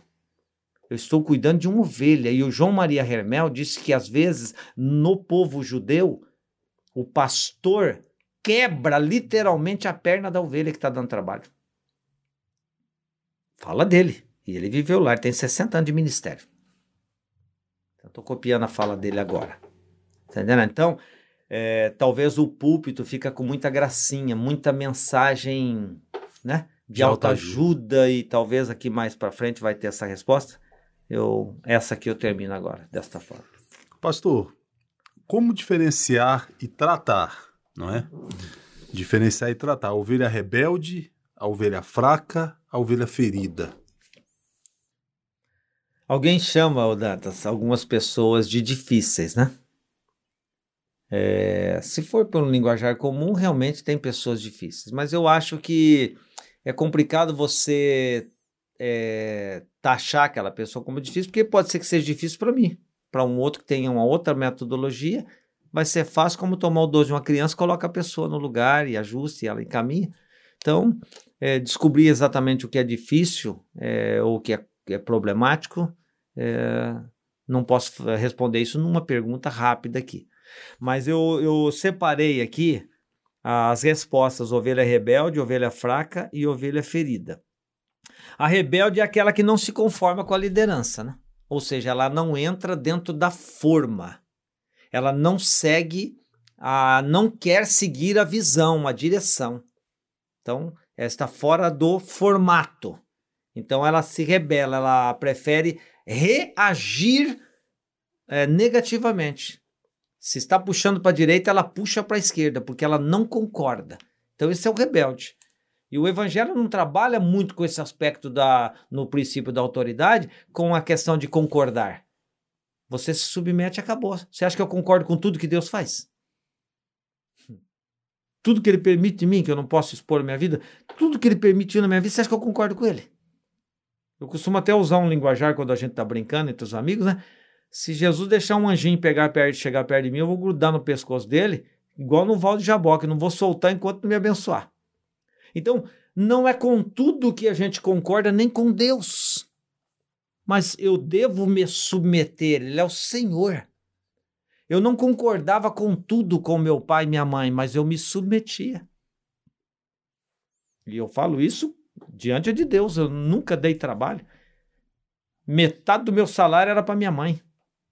Só parei de dar metade do meu salário para minha mãe um ano antes de casar. Então, eu concordava com isso? Não. Ela me obrigava? Também não. Mas eu entendia que tinha que fazer. Então, não é. Não está perguntando se você concorda. Tem que fazer. Você é servo, ovelha de Jesus. Ó, o caminho é esse aqui. O pastor sou eu, meu irmão. Numa empresa você concorda com tudo que o dono quer? Você concorda com tudo que o chefão lá, o general, manda? Não, meu irmão. O presidente mandou o general, vamos atacar, vamos fulminar meio mundo. Você não concorda, mas faz é obedecer, você é um soldado. Correto? Então a, a, rebelde, ela não entra na forma, ela, dis, ela discorda de tudo. E eu coloquei aqui que discordar, Dantas, necessariamente não é errado. Não tem problema discordar. Mas você discorde e fique quieto. Você quer fazer do teu jeito? Abra uma igreja. Você tá entendendo? Aí você faz do teu jeito. É, num casamento é assim. Você quer fazer sem dar satisfação nenhuma? Fica solteiro. Você casou? Você conjuga na primeira pessoa do plural agora. Nós vamos, nós voltamos, nós vendemos, nós compramos. Essa aí só tem que repetir, pastor. Vamos lá. Nós vamos, nós voltamos, nós vendemos, nós compramos. Porque o solteiro, eu vou, eu volto, eu compro, eu vendo. Agora, cara casado, eu palestro para casais, palestrei muitos anos, dei uma parada agora, mas o camarada não quer dar satisfação para a esposa. Você tá me entendendo? É, ele acha que ela é um, desculpa o linguajar grosseiro aqui, ela é uma patente onde ele joga o espermatozoide dele. Ele só usa e depois deita do lado e dorme. Não, é um ser que está ali. É uma pessoa. É a tua sócia. Você casou, meu irmão. Tem que dar satisfação. Então, concordando ou não concordando. Então, o rebelde, ele não concorda com nada. Aí eu pergunto assim, eu pus assim, discordar não é necessariamente errado. Não. Mas alguém te obriga a estar naquela igreja ou naquele cargo? Também não. Pus em negrito e pus em colorido aqui para chamar atenção. Ninguém obriga ninguém. Então, então você se vira, meu irmão. Pega a sua trouxa, saia, mas não fica no ambiente da rebeldia, porque quem vai confrontar o rebelde é Deus. O humilde Deus exata, o soberbo Deus confronta, bate de frente. Então a ovelha rebelde é aquela que trabalha sempre contra. E tá cheio de igreja que foi aberta por rebeldes. Não sei como que eles vão fazer para pregar nesse assunto lá na frente. Né? Geralmente o que está agindo com rebeldia inflama outros. Ele começa a buscar gente para filiar ao partido, para que ele pegue força. E aí ele mina a igreja. Por isso que Deus abomina isso. Entende? E repito para todo mundo que tá, vai nos ouvir um dia, que teologicamente, usando o linguajar cru, abominação é ânsia de vômito em Deus. Você só vomita o que não faz parte de você, o que é nocivo para você. Então você joga para fora. E vai ter muita gente vomitada por Deus, inclusive o rebelde. Aí, respondendo como tratar o rebelde, o Wellington bate de frente. Nesse sentido, eu sou um paredão, meu irmão. Você falou A, eu falo B. Você falou C, eu falo D. Vamos até o final do alfabeto, depois começamos no grego. Entendeu? Por quê? Porque ele é rebelde, ele não tem outra forma de tratar ele. Ele tem uma predisposição em não concordar. Tá? E se você for ver a vida do rebelde, ele não, ele não, não, não, não, se ajuda, ajuda nem a si mesmo, ele não se resolve nem consigo mesmo. A vida dele é enrolada. E quer ditar normas para a igreja do Deus vivo. Tá? O segundo tipo de ovelha é a fraca. A fraca, elas julgam os, o que os outros fazem. Elas se escandalizam com tudo. Ah, que o, aquele lá comeu carne. Paulo tem que falar, se comer carne escandaliza, pelo amor de Deus, não come carne. Os come escondido, entra no banheiro lá e come carne escondido, mas não mostra pro, pro fraco que você está comendo carne. Por quê? Porque a pessoa se escandaliza. Escandaliza com dias. Ah, no, no, dia do Senhor, você não pode fazer nada, você tem que só a obra do Senhor, e o cara está trabalhando, escandaliza com isso. Escandaliza com o jeito do pastor. Você vê que eu subi no púlpito ali, né? Na, na mureta. Uma vez, há mais de 10 anos atrás, quando eu falei na IBO, teve gente que escandalizou porque eu subi na mureta. A mureta é sagrada. Não posso subir na mureta. Você está entendendo? Então, são gente fraca faz questão disso, questão daquele outro. Então ele julga todo mundo. Eles pecam pelo zelo, mas um zelo sem entendimento. Tá? Esse é o fraco. Aí eu coloquei aqui, Dantas. Tem ovelha fraca por quatro razões básicas. Foi me vindo esse assunto na mente. Primeira razão, porque ela é um bebê na fé. Um neófito. Tá? Segunda razão é em função de um legalismo. A pessoa chegou na igreja mal, não sabe nem o que comeu na janta, como teve um parente meu que se converteu na, na congregação cristã do Brasil, que eu tenho parentes bons lá, e eu amo o pessoal da congregação cristã do Brasil, né? E tenho amigos lá. Mas ele entrou e sem saber nada já vinha debater comigo, tinha mais na época, eu tinha mais de 30 anos de evangelho. E o cara já começa a defender um negócio que ele não sabe nem de onde que veio. Né? Se você pensar que que ele veio falar para mim, é só nossa, é só nossa igreja que salva. Eu falei, então, de 1914 para trás, está todo mundo no inferno. Aí ele ficou sem chão. Quer dizer, é, é o legalista, é o, sabe, é o fracão. Ah, segundo é, motivo de ser fraco ou razão é por estar desnutrida, por falta de ensino adequado.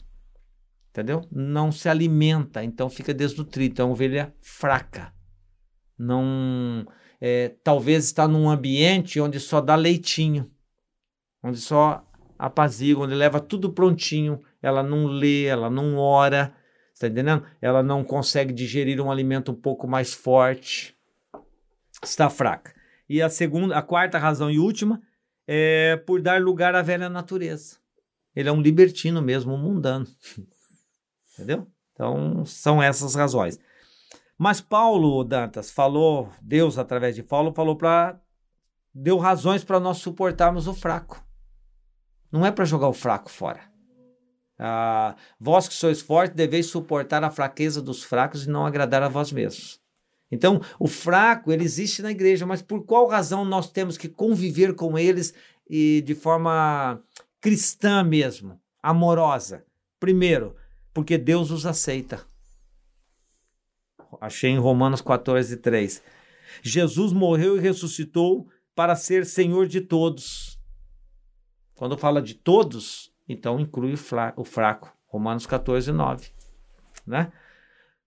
Terceira razão para que nós devemos suportar, e ao termo suportar, é, requer de nós uma força. Nós não fazemos tão prazeroso assim. Tem que fazer um, uma certa renúncia. Somos irmãos e membros da mesma família. Se Jesus morreu por todos, somos irmãos. Quarto e último, ele pergunta, o Criador pergunta: quem te colocou como juiz sobre o outro? Entende? Agora, ovelha ferida.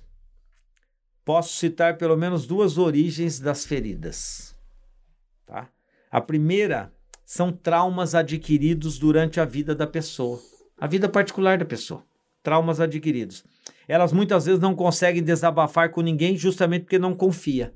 Então ela, ela é ferida por causa de um histórico, um currículo que ela trouxe lá de trás e veio para a igreja e vem com esse ferimento. Então ela acaba traz... achando que, vamos supor, ela foi ferida pelo pai. Muita mágoa, muito rancor, muita imagem negativa do ser pai. Ela vem para a igreja, ouve o pregador falando que Deus é pai. Então ela pega e transfere essa imagem. Então ela é ferida, machucada por dentro. E nós não temos é, muitos especialistas na igreja para tratar desse aspecto. Né? Se espera que Deus faça um milagre num momento de culto, de pregação. Sim. Segunda origem desse que fere pessoas e ovelhas feridas são relacionamentos conflitosos dentro da igreja. Ora por incompatibilidade com os líderes. Encontrei uma pessoa uma vez que tinha mais de 30 anos sem vir aqui na igreja, magoada com o pastor Ivo anos perdido, sendo que a Bíblia diz: chama teu irmão. Você está entendendo? Ferida. Quer dizer, como é que o pastor vai deixar de exercer o ministério dele porque alguém que às vezes ele não está nem sabendo que, que ele falou algo? Como comigo já aconteceu, fiquei sabendo depois de mais de cinco anos que uma pessoa estava ferida comigo e eu não sabia. Numa pregação. Então, incompatibilidade com a liderança. É, às vezes até uma palavra mal falada, né? Tá? É, ora por intrigas entre os irmãos, mágoas que são geradas, fere a pessoa. Atualmente, agora, estou resolvendo um problema entre irmãos lá no Sérgio Antônio. Pessoas feridas querendo sair da igreja porque alguém falou tal coisa. Então, e por último, ora pelo fato da pessoa não ser resolvida com ela mesma. Tem gente que, literalmente, vou usar um termo até inadequado, né? ela literalmente é problemática. Uma vez o pastor Glênio Paranaguá, que já deu até entrevista para você aqui, Sim. falou para uma pessoa que não é, deu muito trabalho para ele, e numa palestra ele contou que ele chegou e falou para a pessoa assim, num, num atendimento no gabinete, Falou, você é insuportável, cara. então tem gente que é uma mala sem alça, sem rodinha, sem zíper, de papelão e molhada. E aí ela quer culpar alguém, ela, ela tá ferida. E nem Deus às vezes resolve esses problemas aí, viu? Pastor, como é pastorear uma geração imersa no relativismo? Muito difícil. Pus muito aqui, ó. Muito difícil. Para mim, né? Uh, hoje tudo é muito relativo, né? O, o, o absoluto, o absoluto, ele deixou de existir. Nas faculdades estão tudo relativizado, né? Uh, o mundo está relativizado. Não tem verdades absolutas. Uma vez, há um tempos atrás, aí apareceu numa revista que em Londres, na Inglaterra, tinha um outdoor, letras garrafais. Seja feliz, Deus não existe. Olha só. Quer dizer, é, ele está relativizando, ele está dizendo que Deus é um estorvo para a felicidade. Então vamos tirar o obstáculo e vamos ser felizes, vamos agir do jeito que a gente quer. Olha o governo humano de novo.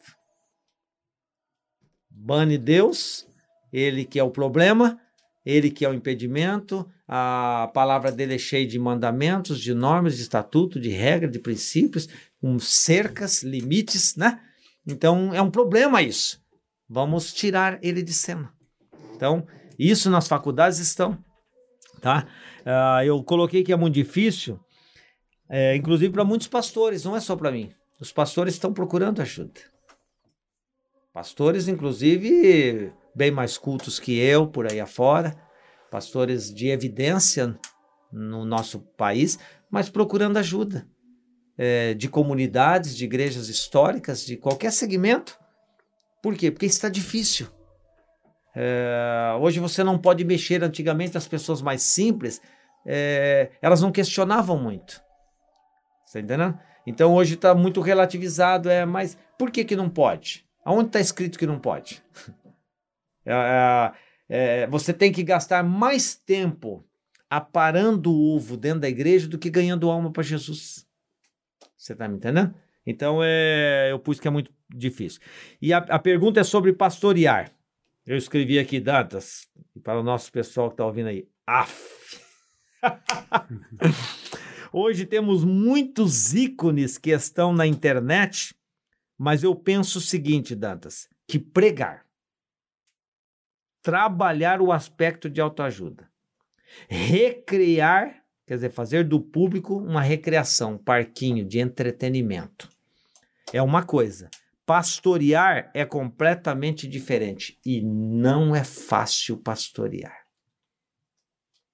Entendeu? Agora, fazer da igreja um parque, atrair pessoas, é, mudar as cores. Eu não vou entrar no mérito, eu vou citar o que está acontecendo.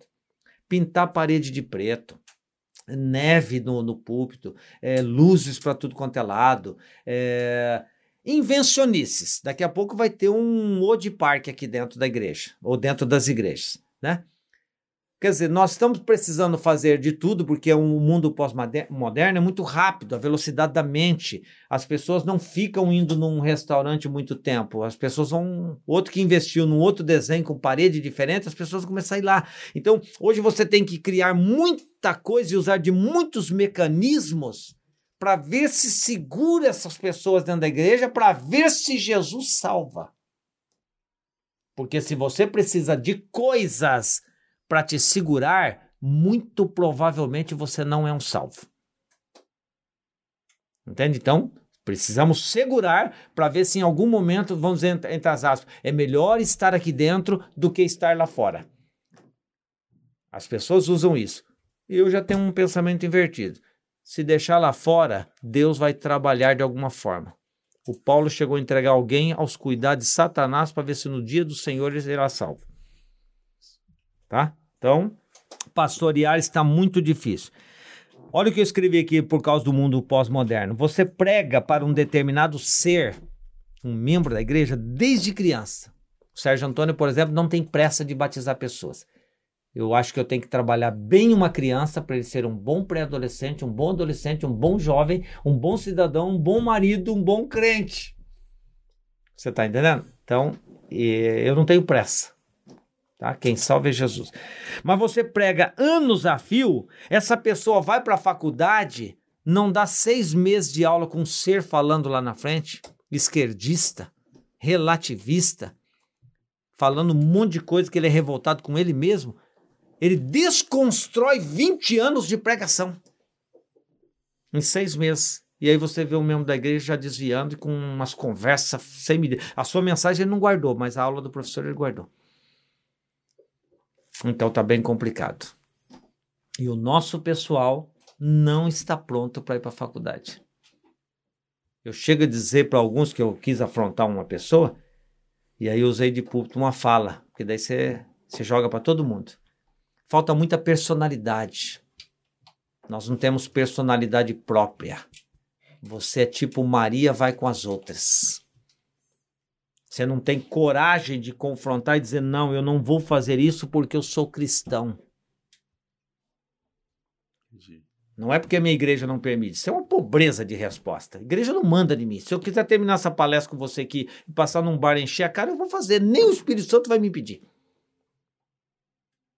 Então não é a igreja que manda. Agora, eu, eu por que, que eu não faço? O liberto, o escravo é quem está lá fora. O liberto, ele tem, ele tem a, a opção da escolha. Eu não faço porque eu tenho uma, um espírito da vida dentro de mim. Você está me entendendo? E o relativismo está corroendo os nossos filhos com isso. Tá? Entendo que existem desafios, Dantas, que me assediam. Assediam o Wellington. Por um lado, o perigo da mesmice e da acomodação, que eu não pretendo mudar muito facilmente.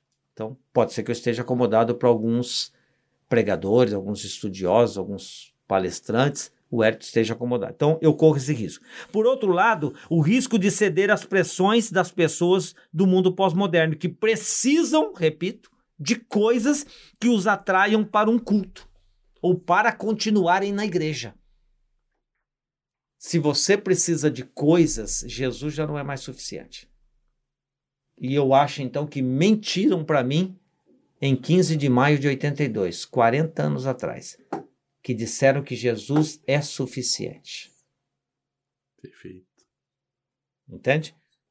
Acho que mentiram. Para terminar essa resposta, a impressão que tenho é que para um segmento da igreja, Jesus não é mais suficiente. O cristianismo, termino com isso, falando desse relativismo. O cristianismo, com seus ícones, cruz, renúncia e sangue, já não é mais vivido. E talvez eles, essas pessoas, nem saibam que deve ser vivido assim. Perfeito. Pastor Wellington, como saber se tenho a vocação pastoral? Bom, Primeiro que eu penso que não são todas as pessoas chamadas para serem pastor. Por isso que tem muita gente que é pastor porque passou pela escada hierárquica da igreja. Cooperador, diácono, presbítero, evangelista e chegou a ser pastor. Por questão do tempo, vamos honrar o irmão. Mas ele não foi chamado para ser pastor. Jesus coloca a mão na cabeça, olha para o Espírito Santo, olha para Jesus e fala: O que, que estão fazendo? Você chamou? Eu não. E você? Também não. Está entendendo? Essa escada, eu falo isso na, na, no curso e falo no conselho. Essa escada hierárquica da Assembleia de Deus, ela é boa no seguinte sentido: se eu tenho um chamado para ser pastor, necessário se faz que eu passe por esses outros setores, que eu seja um cooperador, que eu seja um diácono, que eu seja um presbítero.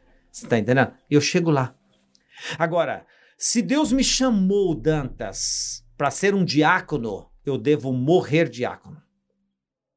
Porque ele me chamou para ser diácono. Então, enquanto não houver uma segunda ordem, quem leva as pessoas a uma outra posição são os homens. Isso é o que eu penso. Cada um tem uma cabeça.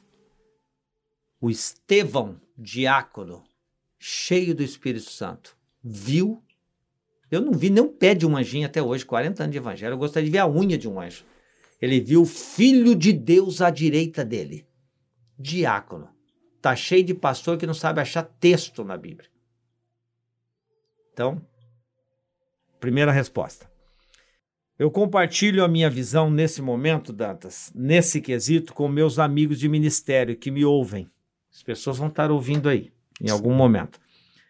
É, essa questão de ser diácono e morrer diácono. Então eu compartilho com todos, todos aqui para que eles saibam que eu penso isso. E eu acredito veementemente, tá? Que uma boa parte dos que estão aí não tem chamado pastoral. A pessoa chegou ao título, mas a pessoa não foi chamada para isso. É diferente. Tá? E tem muitos. Se você fosse olhar no Paraná o tanto de evangelista que tem, o Paraná tinha que estar salvo. O cara não prega nem para a vizinha dele. Mas é alguém levou o cara evangelista.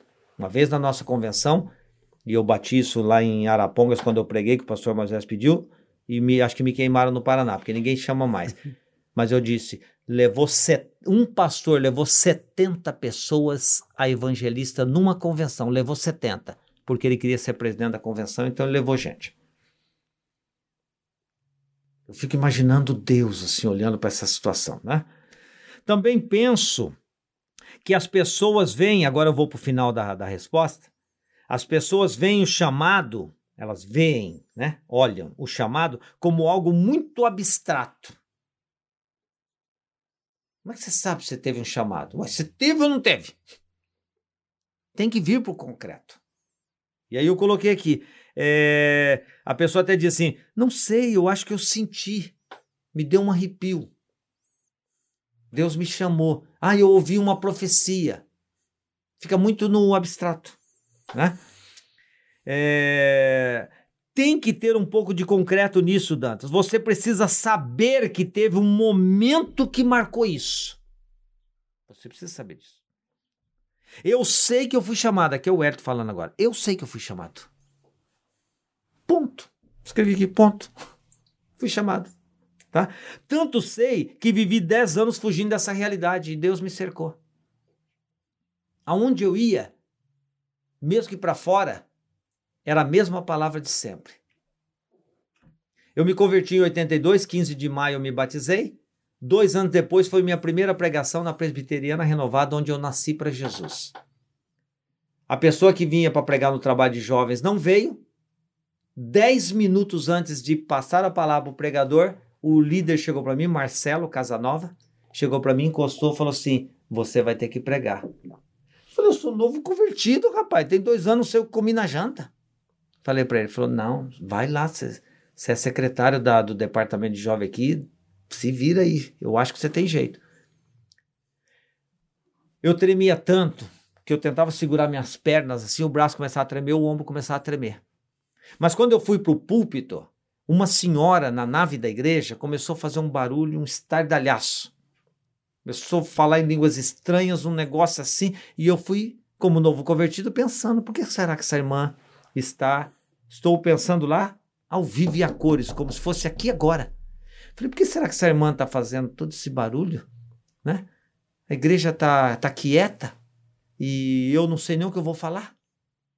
Tinha nada. Mas eu percebi que quando eu abri a Bíblia no púlpito, o tremor parou na hora. Meu corpo parou de tremer. Aí eu abri no Salmo 19, de 1 a 14, os céus manifestam a glória de Deus, o firmamento anuncia as suas mãos e tal, tal, tal, tal, né? Eu comecei a ler e quando eu comecei a pregar, a igreja estava assim, ó, de boca aberta. E eu fui pondo isso na cabeça, fui pensando tudo que acontecia. Parece que ela estava se alimentando. Quando terminou a pregação, essa irmã veio conversar comigo e já começou a falar línguas estranhas. E ela disse: Meu servo, quando você abriu a minha palavra, eu tirei todo o seu tremor. Aí eu falei: Por isso que eu parei de tremer. Não disse para ela, Deus falando. Quando você começou a pregar, Aí ela já, ela falando mesmo comigo, a irmã, você começou a pregar uma rocha, como se fosse do tamanho dessa mesa, Dantas, se pôs no púlpito e dessa rocha abriu uma porta. E dessa porta saiu alguns anjos com vasilhas na mão. E elas desceram, a irmã me contando, e elas desceram pelos corredores, eh, os anjos desceram pelos corredores da igreja e chegavam até as pessoas e serviam as pessoas. E eu pensei, por isso que as pessoas estavam de boca aberta, como se estivessem entendendo tudo que eu estava falando. E aí o anjo maior que estava segurando a rocha, mas ele falou, é gigante, gigante, poderoso. Tinha um cinto de ouro cruzado no peito assim. Ele tocou em você. E ele deu para você o ministério da palavra. E, e, Deus me diz que essa porta que abriu da rocha é a oportunidade que Ele vai te dar e você vai crescer no ministério do ensino. Então eu sei que eu fui chamado. Você está me entendendo? Então eu acho que as pessoas precisam saber o que aconteceu para que elas não fiquem viajando na maionese. Tem que ter algo. Com todos da Bíblia, Deus se manifestou de alguma forma que foi um marco na vida daquela pessoa. Perfeito. Pastor, nós falamos sobre vocação, chamada. O senhor tem 20 anos, dois meses e um, e um dia. dia. na congregação do Sérgio Antônio. Eles já estão orando para me sair. Aqui em Londrina. Como saber o momento de parar? Como saber o momento de parar? Eu pus aqui quanto ao quesito parar, né? Entendo que isso é muito particular pois cada pessoa tem a sua personalidade e natureza. Cada pessoa. Logo, vírgula, né? Cada um vai encarar de uma forma diferente o momento de parar. A natureza dele, o que ele pensa, o que ele acha, vai intervir muito. Por exemplo, nós, nessa fala da, da, da, da pregação em Arapongas para pastores presidente, eu cheguei a citar que tem campos quebrados aqui, que estão aqui com seus representantes, mas você não entrega o cajado. Quer dizer, não sabe o momento de parar, a igreja de Deus está sofrendo e a pessoa não entrega o cajado, como se ele tivesse igreja. Como se aquilo ali fosse o cabide de emprego dele. Ele tem que perceber que não dá para ir mais. Até aqui está bom. Está entendendo? Tem que ter o mínimo de discernimento. Se ele é um, um líder, alguém que conduz pessoas, ele tem que saber conduzir a própria vida dele. Tá entendendo? Uh, segundo, que muitos, além de não pararem, é, quando a morte ou a falência do corpo chega, ele não deixou nenhum legado também. De certo, pensou que ia ser eterno, né? Porque não preparou ninguém. Então, quer dizer, foi um péssimo líder e ainda não deixou ninguém para cuidar da igreja que ficou. Tá? Então, eu acho que você tem que ter desconfiômetro e, ao mesmo tempo, e em primeira mão, sempre estar conversando com o dono da igreja. Orar. Talvez nós pastores oramos pouco. Eu fico pensando se não fosse o círculo de oração. Nós somos muito ativistas. Eu corro esse risco. Pensa num cara que não para. Então eu corro o risco de fazer a obra de Deus sem Deus. E talvez eu, eu possa ser sentenciado, que eu acho que se, se enquadra nisso, naquele de que eu não te conheço. Senhor, mas em teu nome eu fiz. Não te conheço. Por quê? Porque nunca andei com ele. Eu fiz porque eu estou acostumado, 40 anos de evangelho, já estou acostumado, eu sei pregar. Sei dar estudo, sei fazer visita, já estou acostumado. Então eu posso fazer sem Jesus no meu ativismo. Então eu também posso não parar porque eu não consultei o dono da igreja. E o dono da igreja pode dizer: meu, basta, já, até aqui tá bom. Então acho que a comunhão com Jesus conta muito nesse parar. Qual palavra o senhor daria aos jovens que almejam o episcopado, pastor? Bom, Dantas, é bom salientar que no mundo pós-moderno há um êxodo né, com relação a, a ministério. Até a Igreja Católica, o Vaticano, está preocupado porque ninguém quer ir para o convento. Então é, é um pouco do mundo pós-moderno. É muito difícil você perguntar para um jovem aí se ele quer ser pastor. Então, é uma coisa do momento, tá? É, Deus pode ir trabalhando em vidas em particular? Pode. Ele é o Senhor da igreja, ele não vai deixar a peteca cair. Tá? Mas que as pessoas estão querendo, não. Então, eu anotei aqui. Ah, ah, quanto aos que almejam o episcopado, né? É, lhes incentivam a irem na direção do chamado. Porque às vezes a pessoa até recebe uma profecia. Eu tive um lá no Sérgio Antônio, como eu não estou dizendo quem é, eu posso citar o exemplo, tá? Num cu de domingo à noite, a hora que terminou a pregação, eu chamei ele no púlpito. Eu estava em cima e ele ficou embaixo olhando para mim. E eu falei assim: Você tem chamado? Tenho, pastor. Eu falei: É, eu sei, já teve três congressos aqui e nos três anos consecutivos você recebeu profecia. Mas eu estou pagando para ver se essa profecia vai se cumprir. Desse jeito. Falei com ele. Estou pagando para ver. Dá a impressão que você está afrontando Deus, né? Mas como Deus lê o interior da gente, ele sabe que eu estou usando de efeito psicológico, né? Ele falou assim: tá, você tem chamado, veio as três profecias, e você acha que vai se cumprir sem você ir na direção do chamado. Não, pastor, mas eu tô. Falei, não, meu irmão. Onde é que você vai com essa preguiça toda que você não vem na terça me ouvir, nem é aluno da escola dominical? Você não é aluno da escola e não vem na terça me ouvir. Estou pagando para ver se essa profecia vai se cumprir. Quem ensina você? Eu. Tenho 40 anos de escola dominical. Aqui no Sérgio Antônio, falando no linguajar de hoje, Dantas, eu tenho 20 anos, dois meses e um dia. Nunca dei uma aula de escola dominical. Sou aluno. Quem me ensina é um cooperador. E aí um membro que diz que tem chamado, não vem na direção do chamado. Ele acha que vai, ah, vai vir um negócio lá, vai pôr na minha boca as palavras. Então eu penso, jovem, estou olhando para a câmera agora, né? É, almeja mesmo, deseja a obra do Senhor, não tem projeto maior do que a obra do Senhor. É o maior projeto do universo, a Igreja de Jesus, tá? Porque mexe com eternidade, mexe com alma, mexe com gente. Coisas são perecíveis, traça corrói, mas a igreja ela é viva, é um organismo vivo. Então, almeja mesmo, mas vá na direção. Quer, faça um curso de ETAD, IBADEP, CETAD, faça o básico aqui para você ter uma peneira para você ir para a faculdade. Você tem que ter a peneira assembleiana, porque nós somos assembleianos. Não adianta ir lá fazer e vir trazer alimento estranho aqui para dentro. Sou completamente contra isso. Nós temos um perfil Antes, Dantas, todos nos imitavam. Hoje parece que estamos imitando todos. Tá?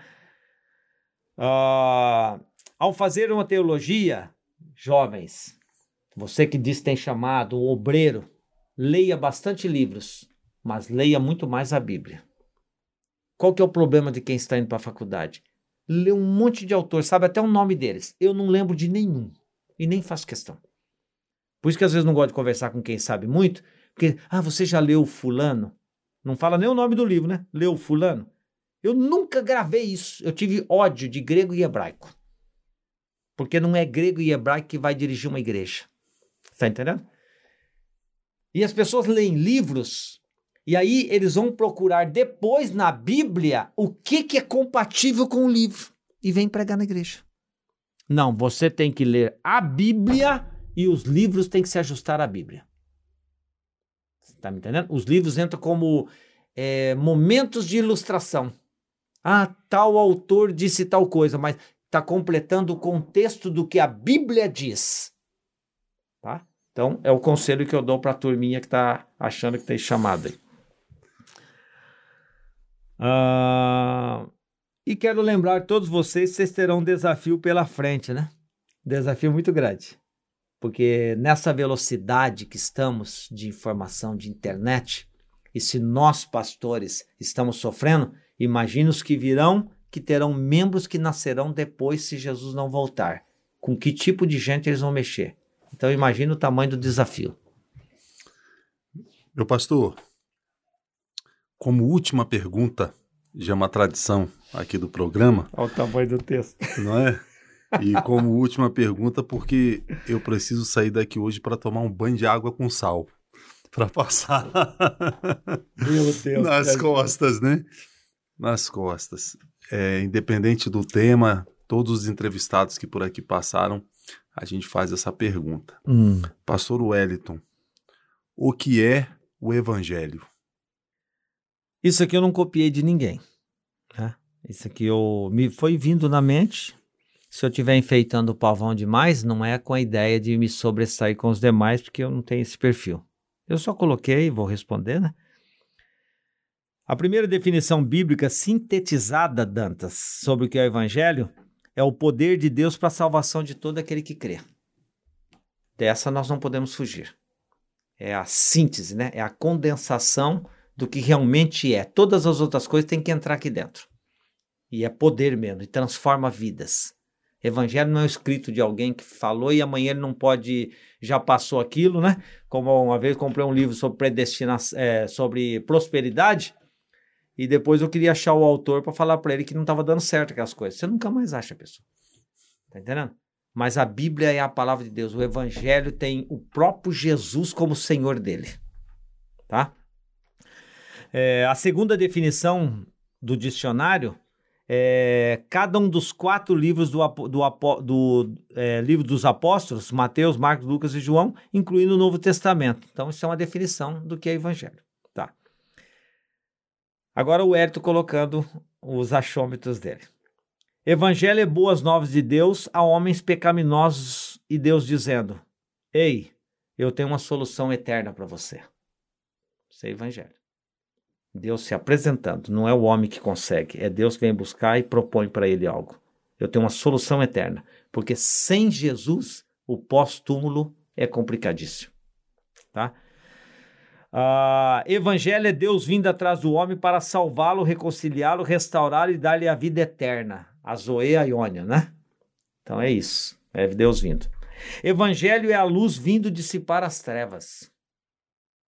Evangelho é a, vinda, a vida vindo matar a morte. Entendeu? Evangelho é o recurso para eu chegar aonde sozinho eu jamais conseguiria chegar o céu. Evangelho é o exibir exótico de Deus. É como se Deus estivesse se exibindo exoticamente. Tá entendendo? É, ou seja, aí eu vou pôr algumas coisas que eu achei que são exóticas, né? Diferentes. Imagina Deus, o soberano, se esvaziando e se tornando homem. Isso é exótico, isso não é normal. Um dos pais da igreja, esse é o maior mistério do cristianismo. Então, a encarnação aí, de Cristo. Imagina isso. É. Então, é, é a exibição não no sentido de ser exibido, é a exposição, né, disso. Imagina uma virgem grávida. Como é que pode? Tá entendendo? Imagina anjos na atmosfera cantando e anunciando o nascimento de um, de um homem um Deus homem. Anjos cantando, onde é que você vê isso? Quando que aconteceu isso? Isso é singular. Então, isso é o evangelho chegando. Né? Imagina o Criador nascendo numa manjedoura. O dono do universo.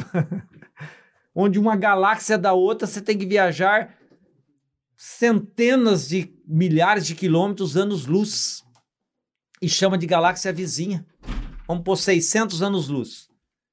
Imagina 600 anos-luz na velocidade da luz, 300 mil quilômetros por segundo. E se chama de galáxia vizinha. Esse soberano de tudo isso nasce na estrebaria. Isso é evangelho. Imagina um garoto ensinando os doutores da lei. É o evangelho. Como é que pode um garoto, 12 aninhos, ensinando os mestres judaicos Pensa nos caras que sabem muito. Ah? Imagina Deus curando um cego com um guspe no chão. Isso é evangelho. Deus chegando e se exibindo exoticamente. Estou terminando. Imagina o Deus, o Deus, porque não é um Deus, é o Deus. Imagina o Deus morrendo por miseráveis pecadores próprio Deus, na pessoa do filho dele, morrendo. Porque Jesus é Deus. Né? Imagine sua ascensão e chegada aos céus. parafraseada no Salmo 24. Levantai, ó portas, as vossas cabeças e ó portais eternos, porque vai entrar o Rei da Glória. Ufa! Exibição exótica de Cansei. Deus. Bom, penso que isso é evangelho. Meu pastor, muito obrigado por esse tempo que o senhor disponibilizou para nós e por esse verdadeiro curso de teologia pastoral. Meu Deus. Não é? A todos aqueles que acompanham o programa De Cristão para Cristão. Que Deus possa abençoar o senhor, abençoar a congregação lá no Sérgio Antônio. Hoje o senhor está completando 20 anos, dois meses e, um dia, e que venham uma, os próximos 20 anos. Oh, meu Deus. Não é?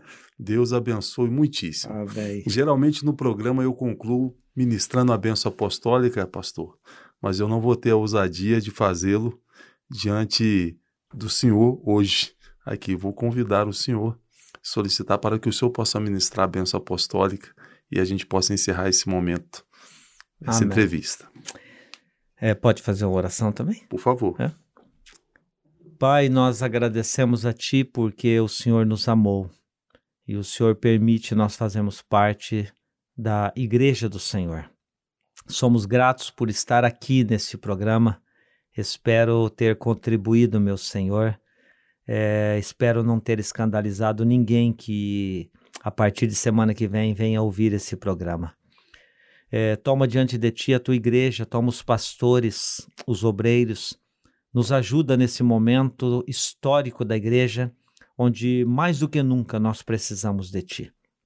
Despedimos desse momento de entrevista, imprecando sobre a igreja do Deus vivo, a graça do Deus Pai Todo-Poderoso, o Pai de Jesus Cristo, nosso Salvador, o grande ancião de dias que a graça dele seja sobre a vida de todos. Que a salvação do seu Filho, aquele que ladeia à direita do Senhor, possa se manifestar cada vez mais a graça salvadora e alcançar centenas e milhares de pessoas.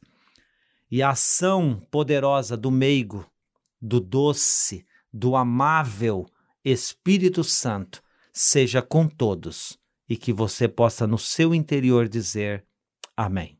Deus abençoe. Até o próximo programa, se assim Deus permitir. Beijo no coração.